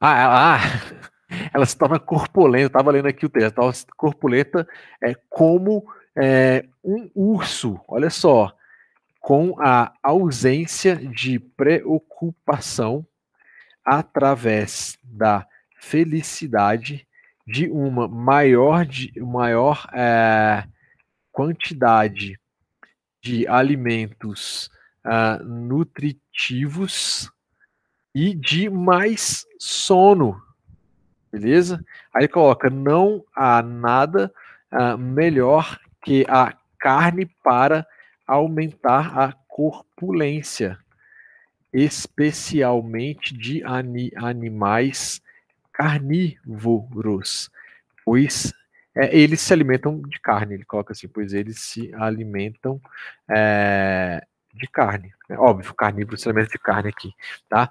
Então, se uma pessoa está emagrecida e quer ficar corpulenta, ele colocou como urso, né? Ali errei a, palavra através ali. Mas eventualmente a pessoa não quer ficar como urso, né? Mas assim, você quer ganhar corpo, tá muito magro, ele fala que a primeira coisa é através da ausência de preocupação. Então você percebe que assim, é, aos, ao troquei o S pelo ausência de preocupação. Então você percebe assim, que tem aquelas pessoas que pô estão com a vida bem, tá com a família bem, né, tá com uma certa estabilidade, a pessoa não tem muita preocupação, aí come muito bem, dorme muito bem e tal, e a pessoa às vezes tá, tá obesa, tá com sobrepeso e tal. Isso pode ser porque aquela pessoa de fato tá com uma ausência de preocupação, né? Então, mas se você tá com muito emagrecida e quer ganhar peso, massa, você tem que. Você não pode ter preocupações. E através da felicidade. Olha só, ele não está falando de comida no primeiro, na primeira coisa. Então, depois que ele fala assim, você fica sem preocupação e depois você consegue ter felicidade, e aí sim você vai ter uma maior quantidade de alimentos nutritivos, alimentos nutritivos, qualidade alimentar, evitar ultraprocessados, né, os minimamente processados e ali para os alimentos mais in natura ou minimamente processados. É, quem não sabe quais são, o que são esses conceitos de alimento in natura, minimamente processados e processados, baixe e leia o Guia Alimentar da População Brasileira, que é gratuito e foi feito para leigos lerem, não para nutricionistas e médicos, tá? Vale muito a pena. E assim, primeiro então é sem preocupação, ter felicidade, aumentar a quantidade de alimentos nutritivos e mais sono, dormir mais, porque sono agrava vata. Desculpa, sono tem uma tendência a agravar cafa, aumentar cafa. Cafa tem a ver com tecido, com músculo, com ossos, né? Então aí você vai ter é, esse ganho de corpulência, vamos dizer assim, aqui de acordo com os samitas. Tá a dica aí para quem quer ganhar. E aí, atividade física, né? O sono tá aí, né? E por aí vai, tá bom? E aí ele fala o seguinte: e quem tá muito corpulento, né? Quem tá com cafa é, mais agravado, assim. Então, as pessoas que possuem é, mais medas, né? Ou seja, gordura é o tecido, o tecido é, do Ayurveda que se remete à gordura é o Meda, Meda Dhatu, tá? A gente tem um podcast que fala só sobre os tecidos também. E Kapha Dosha e que é, ingerem alimentos gordurosos diariamente, gordurosos diariamente, não devem, a gente já falou sobre isso, não, é, não devem dormir durante o dia. Aqueles que sofrem de doenças causado, causadas por venenos, e que sofrem de doenças da garganta não devem dormir nem durante a noite, Ah, então aqui, aqui é uma coisa mais polêmica, né, que está nos samitas aí, e pô, não é comum hoje a gente ver pessoas envenenadas, né, talvez pelos alimentos processados, né, e, e ele fala que a pessoa não pode dormir, aí tem um tratamento específico, meio que, assim, não dei tanta atenção para essa parte toda do slogan que eu coloquei aqui, mas o que é mais importante, as pessoas que possuem medas, gordura e cafa doxa agravado, e quem gera alimentos gordurosos diariamente, não deve dormir durante o dia, vocês não foram feitas para dormir durante o dia, não tem aquele negocinho de ai meu Deus, agora eu vou tomar depois do almoço alguma coisa, o meu chocolatinho, aquela comida de conforto, né? Comfort foods ali, comida de lembrança e tal. E e você fecha todo o quarto, põe a foto daquela avó, do, da família inteira e olha e fica feliz e vai lá e dorme. Cara, isso vai fazer mal. Porque, como a gente falou ali na parte de vata, o, o, o dormir durante o dia a cafa, a, agrava o cafa ducha você vai ter mais corpulência, sua digestão vai cair ainda mais, você não vai digerir e isso vai gerar mais tecido para você, tá bom? Fica a dica aí. Agora eu posso ir, a gente pode falar sobre café, né? O café e o sono. Professor, professor, não sou professor, não de Ayurveda ainda, eu ainda sou estudante de Ayurveda, é, mas eu, eu, quando eu dava aula, né, eu era professor universitário e tal, ainda sou, mas não vou dar aula esse semestre, e e aí, às vezes, eu, eu dando aula, eu, eu, simulava alguém me perguntando, é mais professor, se é aquilo lá e tal, mas não. É mais Lucas. É, cara, eu tomo café, você falou que toma café aí também e tal. Eu diminuí bastante, galera, eu fui criado em Minas, cara, café puro lá, é, café com leite, que é um viruda rara, a gente teve um podcast sobre isso também. É, tem um podcast que eu gravei com a Mari ao vivo aqui do, Mani Yoga de Brasília, e tem um outro que eu, que eu gravei que chama Tudo Posso, mas Tudo Me Convém, que é sobre é, incompatibilidades alimentares. E café com leite é isso, né? Potências de alimentos diferentes. Mas falando sobre café e sono, qual é a ideia do café aqui, né? O café é um estimulante, né? O café, pô, o Brasil é o maior, me engano, é o maior exportador do, do grão do mundo, né? Uh, eu trabalho na, na, Embrapa, que é a empresa brasileira de pesquisa agropecuária, tem uma unidade que dedica à pesquisa do café. Né? Então, pô, como é que a gente pode melhorar a produção do café de melhor qualidade, etc e tal. Então, ele faz parte da nossa cultura, né? Brasil colônia, desde lá de trás, os grandes cafeicultores, exportadores. Sim, galera, alguém pode dizer, pô, mas café, tá, a forma que produz e a galera que foi escravizada, eu sei que tem todo um contexto aí político, de vários social e etc e tal. Mas eu falando do café, o fato é o café, ele tá na mesa dos brasileiros, é um fato. Quanto a fato, não tem muito argumento. Tem argumentos positivos e negativos. Eu quero trazer assim, e o café e o sono, tá? O que eu quero saber, trazer para vocês antes de falar sobre o café e o sono de fato, é que existe um carinha chamado adenosina. A minha, a minha sobrinha tá querendo, tá querendo comer, tá pedindo ali. então tem a adenosina. O que, que é adenosina? É uma substância é, produzida pelo corpo que se acumula, acumula e gera, é o que a gente chama de, entre aspas, pressão de sono. Ou seja, a adenosina, pessoal, é o que vai começar a dizer para o seu corpo assim, cara, vai produzir no corpo, vai dizer assim, cara, é, vou começar a produzir a adenosina para que dá depressão de sono, para que o sono comece a aparecer, beleza?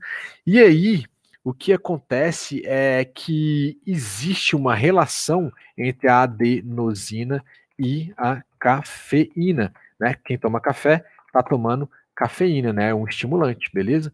E que relação é essa aí entre é, a adenosina e a cafeína? A cafeína, pessoal, ela é uma antagonista, tá? A cafeína é uma antagonista é, natural da adenosina. O que, isso significa?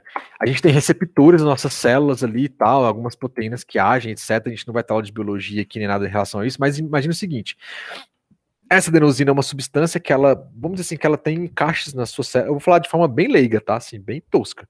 Que ela vai ser receptada pela sua célula e quanto mais adenosina você tiver na sua célula, você vai ficar com mais torpor. Eu trazendo para o nível ayurvédico, você vai ter mais tamas na mente, beleza? Você vai ter mais tamas na mente ali e aí você vai adormecer beleza? É um tamas bom, vamos dizer assim, né? É, não é aquele tamas de depressão, por exemplo, na mente, que é um doxa da mente, tá? É, e aí, ela, a adenosina, ela faz isso. Quando você tem cafeína junto com a adenosina, a cafeína compete, ela é antagonista. E quando você está acordado de manhã, não tem muita adenosina, porque você acordou. Então, para que eu vou fabricar adenosina agora de manhã? Porque o dia vai começar, então não precisa. E você coloca cafeína, a cafeína vai nesses lugares na sua célula para te despertar e ela demora para ser digerida ou sair daqueles, daqueles encaixes. E quando a adenosina está chegando para encaixar, ela não encontra lugar para encaixar ali e gerar o sono. Então elas se competem. Se você toma muito café, quando a adenosina vier, ela não vai ter espaço para ela é, se encaixar e vir o sono. Então você vai ficar acordado. Por isso que o nego fala que o café desperta, e ele desperta mesmo, tá? Então eu vou colocar aqui que a adenosina, é, é, a cafeína ocupa os mesmos receptores celulares celulares da adenosina e impede o corpo é, impede o corpo sofrer né, essa pressão de sono, beleza? Deixa eu subir aqui um pouco aqui. Então é isso que acontece. Então tem tudo a ver sim com relação a essa questão é, do café e o sono. Então por causa da adenosina e a cafeína, tá? É com relação a isso. Uh, então o que, que vai acontecer? A cafeína. Isso aqui é científico, tá, galera? Assim, eu, eu tomo café, eu diminui bastante. Eu tomo uma xícara pela manhã só tá?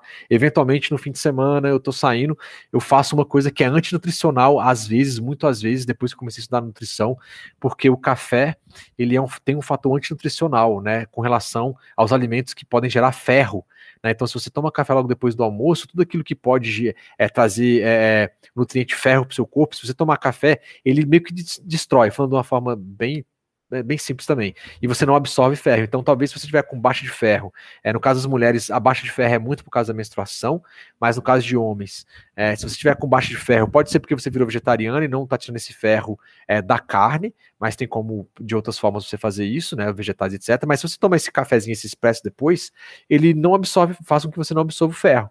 Então, isso pode ser um problema, tá? E depois disso eu parei mesmo e, e eu tô tendo uma tendência forte, assim, sei lá, dos sete dias da semana, cara, é, às vezes, a cada sete dias da semana, geralmente eu, eu tomando café só pela manhã, de fato. À noite eu tomava bastante, não tô tomando mais. Apesar de eu tomar o café de noite, eu conseguia dormir, galera. Mas eu sei que a longo prazo isso não vai funcionar. Então já tô me cuidando. Então eu tomo café pela manhã e sei lá, no mês vou colocar, eu duas vezes no mês eu tomo um expresso depois do almoço, sabendo do risco que eu tô correndo. Então é consciente, tá? É consciente, beleza? E, e mesmo assim eu tô tirando bastante. Ideal do café, cara, no meio da tarde, como se fosse um chá. Tá? Pega um café ali, de preferência sem açúcar, e toma no meio da tarde ali, como se fosse um, um chá, alguma coisa.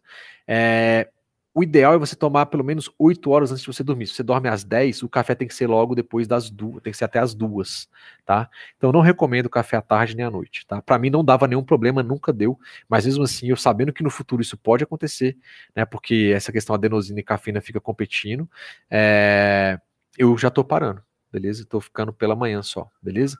Então acaba que é, a cafeína, cafeína é, altera o equilíbrio é, natural de adenosina no corpo e, consequentemente, né, é, no regime do sono, beleza? Então, vamos dizer que a adenosina, como eu falei, falando de Ayurveda é, e mente, é, os doshas da mente é rajas e tamas. A adenosina, ela vai causar tamas na mente em relação a sono aí você vai dormir. E a cafeína era ágeis na mente, ela vai se plugar ali os receptores e você ficar agitadão. Então, uma coisa compete com a outra, né? Então, por isso que você não vai dormir, né? Então, tem um livro, galera, que eu quero deixar para vocês como uma recomendação. Ele não fala de café, ele fala de sono, né? É um livro que chama Por que Dormimos, do é, Matt Walker ele tem já em português, e ele fala que o vício, o vício químico é, da cafeína é a segunda é, droga é, legal, né? Porque o, a primeira é o álcool, né? A segunda droga legal que mais gera problemas de saúde no mundo tá? Então, ah, no mundão. É. Então, de acordo com esse autor aí, que tem esse livro, Por que Dormimos, coloquei errado ali ainda, é, Por que Dormimos, uh, do Matt Walker, ele fala que o vício da cafeína é a segunda droga legal que mais gera problema de saúde no mundo. A primeira é o álcool, né? Álcool, cara, não vou nem entrar aqui porque é um, um tema é, assim bem, bem complexo, tem a ver com a Ayurveda também, tá?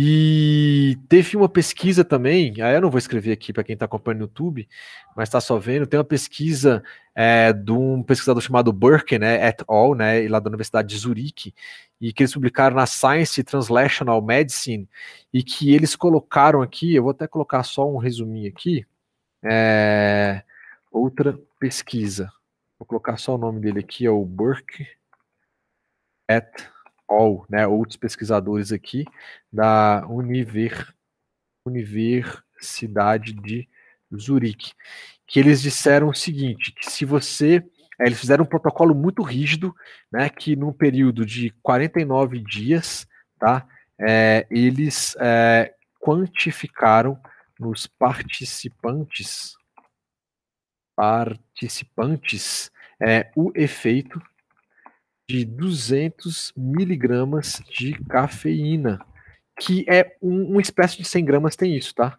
Um expresso de 100 gramas tem isso de cafeína, tá? Ingerida três horas antes de ir para a cama, beleza? E a produção de melatonina, que é um hormônio do sono também, beleza? É, melatonina é o hormônio, hormônio que é, controla o é, ritmo. Olha lá, lembra do ritmo circadiano? Circadiano uh, de diversos processos de vigília. Tá? E o que, que eles constataram aqui, pessoal? Então, lá, tinha lá vários participantes, eles tomavam durante 49 dias 200 miligramas de cafeína, né, que é uma espécie de 100 gramas, tem 200 miligramas de mais ou menos, e ingeria 3 horas antes de dormir. Se o cara dormia 10 da noite, às 7 da noite ele ingeria isso, tá? E o que que eles é, constataram com relação a isso, pessoal? Eles con concluíram que é, houveram, tá?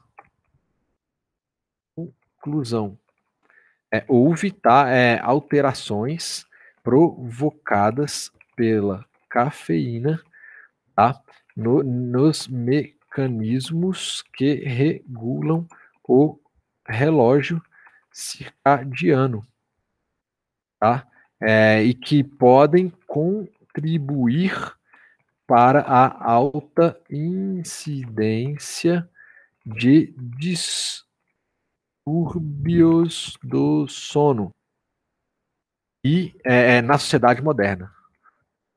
Na sociedade moderna, tá? Além disso, houve um efeito nas ondas cerebrais do cérebro ali que tem a ver com sono também. Eles mediram a quantidade do, é, é, do, do, do é, das ondas que é gerada pelo cérebro durante o sono, isso também foi, foi colocado, né? Que é ter um sono REM, que tem tanta frequência de tanto, o início do sono, a frequência de tanto das ondas. Ele viu que isso aí é, também foi alterado. Conclusão, a, a cafeína também alterou a questão da melatonina, né? Então, com relação ao sono, tá? E só colocando assim, mas Lucas, já que você falou de melatonina, o que, que seria a melatonina um pouco mais, né? Já que a gente falou aqui, é, o café, então, impacta na produção da, da melatonina, tá? Então a melatonina é um hormônio que controla essa questão de sono, né, do ciclo circadiano aí de vigília e sono, né? E atualmente, eu, deixa eu colocar aqui, até coloquei um tópico aqui. Deixa eu subir isso aqui. Certo. Não deu certo. Ele pede para editar e fica pequeno.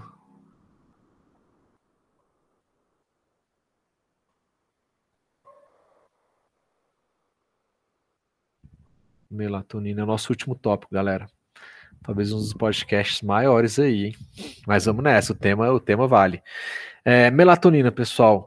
Melatonina, então, eu falei ali em cima, tem a ver com o hormônio que regula a questão hormônio, que regula a questão do ciclo circadiano de vigília versus sono, vamos dizer assim, beleza? Ela ajuda no sono, na verdade. Beleza? É... E aí, o pico da produção de melatonina, tá? O pico da produção de melatonina em nosso corpo. O corpo gera melatonina, tá? Normalmente, naturalmente. O pico da produção de melatonina em nosso corpo, em nosso corpo, acontece é, quatro horas, é, vamos dizer assim, depois do nosso último estímulo de luz branca ou azul. Ou seja, uh, celular, PCs e TVs. Vou colocar assim. Por isso que todo mundo fala, não usa celular, não usa TV antes de dormir, aquela, aquela, aquela conversa, né? pô, mas que saco, eu gosto de, de, de ver se rolou alguma coisa no, é, numa, numa direct message, eu gosto de ver o último vídeo do TikTok, eu gosto de ver a minha série é de noite e fico mexendo no saco. Cara, beleza, só saiba que se você não tem melatonina, você não vai ter sono direito. Se você toma café, ele vai competir com isso também, né? Além lá da adenosina também, tá? Se você fica com essa, essa tela na sua cara, é, não vai ter melatonina. Sem melatonina você não dorme. E a melatonina só acontece quatro horas depois do nosso último estímulo dessas luzes. A gente fala assim, eu geralmente nas minhas orientações eu falo, cara, uma hora antes desliga todas as telas da casa, ou pelo menos as suas, né?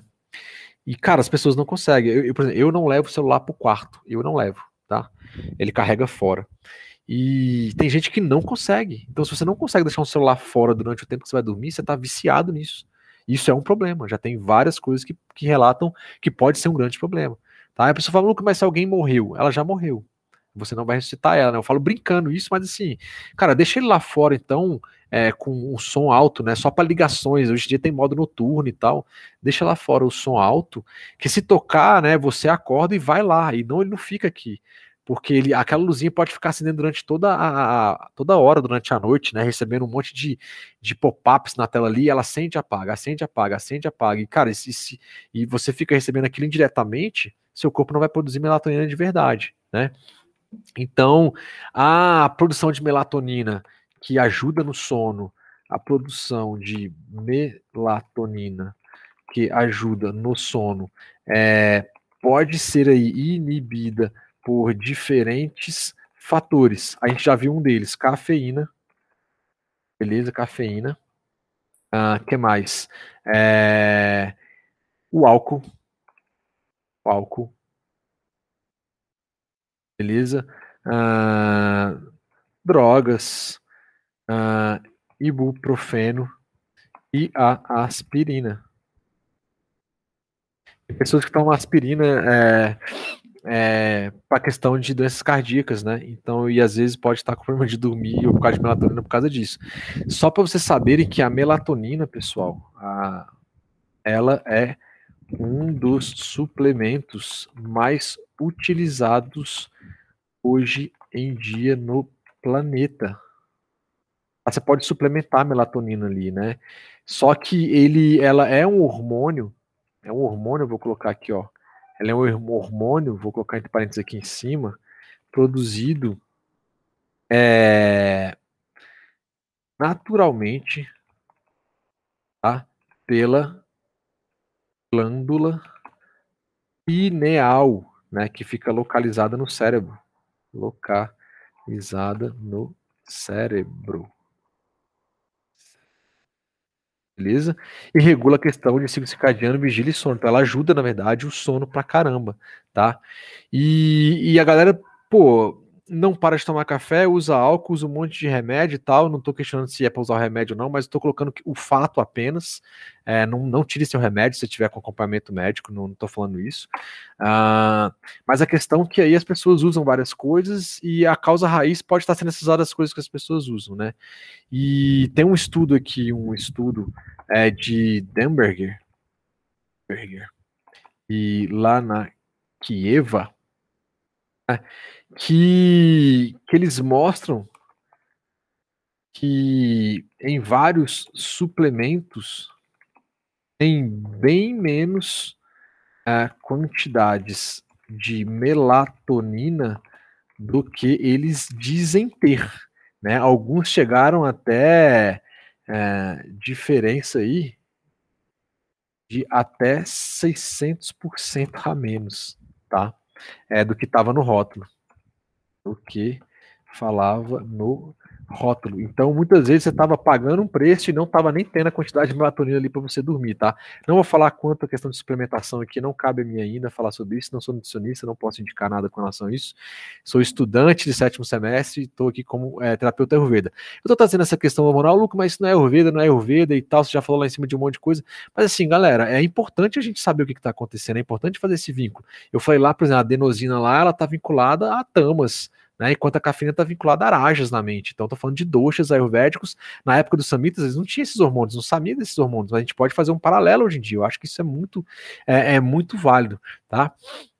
É, uma, é, existe uma, uma teoria, né, existe uma hipótese, tá? Hipótese é, do famoso tomou, não produzo. Tomou, não produzo. Que é o quê? Ah, se você suplementa é, você suplementa a, a, a, melatonina externamente, né? Suplementação vai ser externo.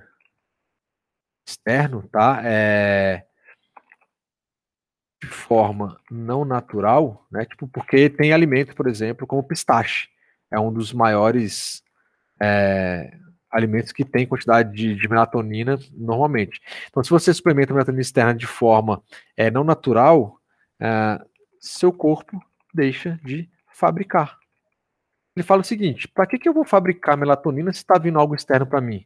Seu corpo é uma máquina de eficiência e eficácia. Se está vindo algo externo, ele vai se preocupar em gastar um monte de energia para fabricar uma parada que está vindo externamente. E aí, quando você para de tomar melatonina, se essa hipótese estiver correta, é, e aí tem que ter mais estudos e tal, é, você não vai ter fabricação mais de melatonina. Então, você vai ter uma dependência é, possível, possível a dependência externa de melatonina. Tá? Isso é uma hipótese que, que é levantada aí também. Né? E aí você vai ficar dependente daquela cápsula. Como eu falei, uh, tem um site chamado nutritionfacts.org. Nutritionfacts.org, tá? Dê uma olhada, que ele fala que o pistache é um dos alimentos que é, e mais tem melatonina. Tá? Então, se quiser suplementar, dizer, de forma natural, o pistache seria uma dela ali. Eles falam que dois pistaches têm cerca de 0,5 miligramas. Uh, dois pistaches têm cerca de 0,5 miligramas de melatonina. Olha aí que bacana, beleza? E aí, galera, eu só trouxe essas questões aí para a gente saber, como eu acabei de falar, né? E para o nosso grande final, vamos colocar aqui, cara, é, quais são né, as dicas da gente manter uh, um bom sono de uma forma de uma forma geral, tá? A primeira delas, já que a gente fala de Ayurveda, é você fazer o seu dinacharya, tá? São as rotinas é, de saúde do Ayurveda, as rotinas diárias. As rotinas, cadê aqui? Rotinas áreas de saúde é, do Ayurveda, né? E aí a, a gente fala, como eu falei, eu fiz um podcast já com a Laura Pires, já falei sobre sobre em vários em vários itens, dá uma olhada lá. Uh, eu acho que o nome do podcast que eu gravei com a Laura foi uh, Deus ajuda quem cedo madruga. é um ditado antigo que meus avós falavam, enfim, acho que outros também, outras pessoas falam isso. Então, basicamente, acordar cedo, né? na verdade, dormir cedo. Vamos lá. Dormir cedo, vou fazer setinhas. Acordar cedo, beleza?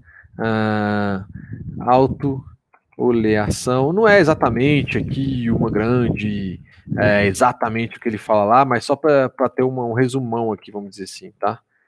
É uma autooleação, ah, preces, barra mantras, barra meditações, e aí vai para uh, ah, atividade, a atividade já física, beleza? Aí atividade física, é, a sua rotina é, de trabalhos, barra estudos, a estudos, e etc, até voltar pro sono, tá? É, tem mais coisas, tá, galera? Aqui eu tô dando uma resumida. Então, é, o que ajuda a ter um bom sono? Fazer esse, esse dinacharya aí, beleza? É, eu trouxe uma figurinha aqui, que foi um post que eu fiz hoje, inclusive, lá no Instagram do Ayurvedic, e ela deve estar perdida em algum lugar aqui. Caraca, eu deletei ela, meu irmão. Tá aqui, ó, a bicha ficou lá embaixo. Vou dar um zoom aqui para vocês, que aqui eu não preciso escrever, tá? Então, eu acabei de fazer esse post aqui no, lá no Instagram do Ayurvedic, quem nos segue, segue lá. Então, é, vou pegar esse como nosso resumão para finalizar, tá? Tô com algumas imagens aqui para quem estiver vendo no, no YouTube, né? Como a, é, tem uns memes aí falando. Bom, atividade física diária é algo muito importante, né? Produz vários hormônios ali que vai ajudar no sono, além de regular o seu seu kapha dosha. Lembrando que atividade física diária é, a atividade física ela agrava o vata dosha, então cuidado, se você já tem insônia demais, se você não dormiu e faz atividades físicas extenuantes, seu vata pode estar agravando ainda mais. Mas é, é, já é sabido que as atividades físicas ela ajudam no sono. O Ayurveda, lá dentro daquele Dinacharya, ele fala da automassagem, né? Então, todo dia você deveria fazer uma automassagem em você, tá? Então, muitas pessoas não têm tempo, não conseguem, mas antes é, é, o ideal seria você fazer essa autobianga, cabeça principalmente. Ele fala que você não tem tempo, faz na cabeça, nos ouvidos e nos pés, basicamente. Se você não consegue fazer esse, essa autobianga, é, você pode procurar um serviço de massagem ayurvédica aí na sua cidade. Hoje no Brasil tem vários terapeutas super competentes aí, tá? É, procure pessoas que têm informação, pessoas que são conhecidas, pergunte antes como é. Existe uma certa variação de como se faz essa massagem, né? Não é a massagem yoga ayurveda, né? A massagem ayurvédica, a bianga mesmo, usa um óleo específico, a pessoa vê como é que você tá, o tipo. Então, procure pelo menos uma vez por semana fazer uma, uma bianga de, de corpo completo aí. Pode ser você mesmo fazendo, se você não conseguir, pode procurar uma ajuda, tá? Ali na hora da noite, né, depois que o sol se pôs, evite notícias é, pô, de tragédias, né, o que mais tem aí né, filmes de terror, livros de terror, de muita ação, né, é, de coisas trágicas, né, é, porque isso vai fazer sua mente ficar mais agitada ou muito, muito medrosa, né, então vai colocar um Rajas ou um Tamas aí que não é saudável, tá. Uma hora antes, sem telas de computadores celulares, lembrando que a melatonina ela acontece depois de quatro horas depois da sua última, do seu último contato, então você colocar uma hora antes, duas horas antes é o ideal, beleza? Faça uma alimentação leve pela noite, de duas a três horas antes de dormir ali, uma alimentação leve, tá? Então, pô, Lucas, é só sopa, só sopa. Aí tem até brincadeira, sopa não é janta, né? Eu falo, eu falo isso às vezes com a minha esposa. Sopa não é janta, não, uma alimentação leve, pode ser uma fruta. Eventualmente, pode ser, pô, se for mais cedo, é, cuscuz é pesado, mas pode ser uma tapioca, né? Eventualmente pode ser uma, um pãozinho integral com torrado, um pouquinho de ghee, né? Tomar um chá e por aí vai. Vai variar da sua rotina, da sua alimentação, né? Um hamburgão é pesado, uma pizza é muito pesada. Lucas, mas você nunca faz isso? Sim, eventualmente sim, eu como uma pizza, eventualmente sim, eu como um hambúrguer vegetariano, tá? Mas eu tento colocar mais saladas, tirar mais o pão e tal, deixar ali só mais as fibras e tal, tá bom? Vai variar. Se você faz muito, muito exercício, por exemplo, você é um grande atleta, você não vai conseguir fazer uma alimentação tão levinha de noite. Então tem que ver o seu caso. Agora, se você é uma pessoa muito sedentária, se você não faz atividade física nenhuma, trabalha o dia inteiro sentado, para que, que você vai comer muito à noite? Atrapalha sim a digestão, tá? E aí, uma coisa que eu aprendi com os professores indianos, cara, e na Índia também, cara, uma automassagem, uma autoolhação nos pés, uma hora antes de dormir, né? Eu coloquei um pouco meio que na sequência.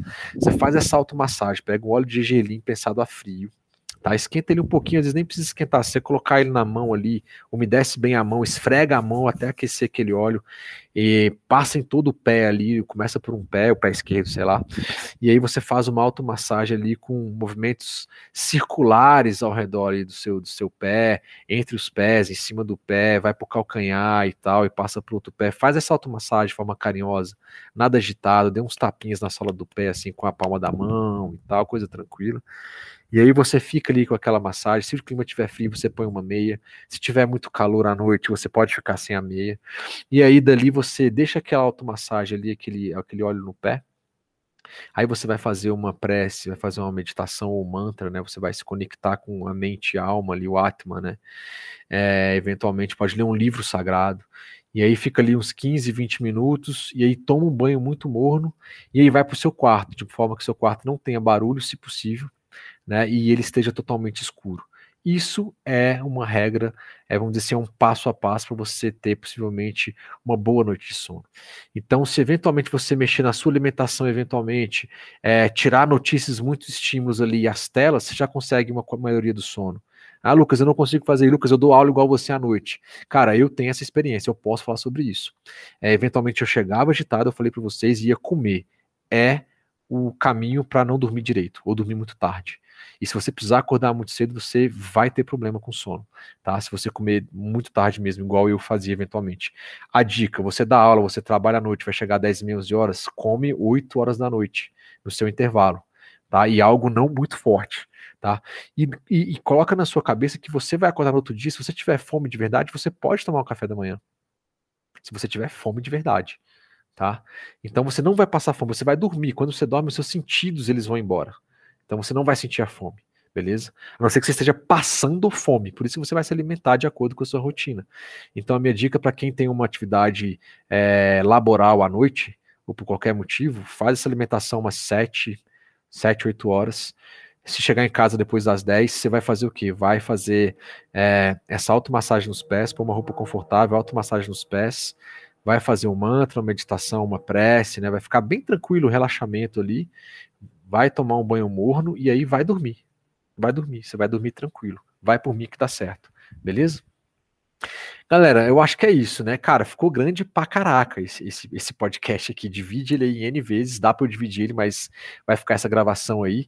Então, é, agradeço aí mais uma vez. Eu tô um pouco afastado realmente, porque, cara, eu tava fazendo é, dois estágios de curso de nutrição, eu tô em mudança, é, muita coisa acontecendo ao mesmo tempo aí. Então, eu sei disso, mas tentando fazer pelo menos um por mês, né? Porque eu tenho que dar prioridade para algumas coisas e eu faço o podcast com todo prazer, né? Com, com todo carinho aí de forma gratuita. E obrigado aí, eu sempre recebo feedback, eu sempre estou no Insta, consigo responder alguns directs aí, então manda por lá alguma coisa, participo de algumas lives e tal, entre em contato com a gente. Reforçando que a gente tem um aplicativo Ayurvedic, tanto para iPhone quanto para Android, só colocar Ayurvedic e Ayurveda na lojinha. É um preço simbólico, sacou? Então preço de lá é uma um lanche que você faz na rua um dia, você paga e você fica com o aplicativo para sempre.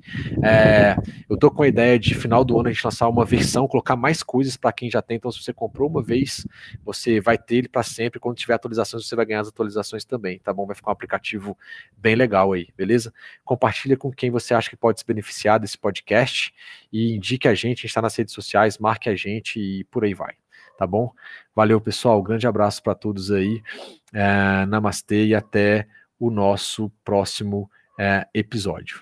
Um grande abraço para todos. Valeu, valeu. Tchau, tchau, tchau.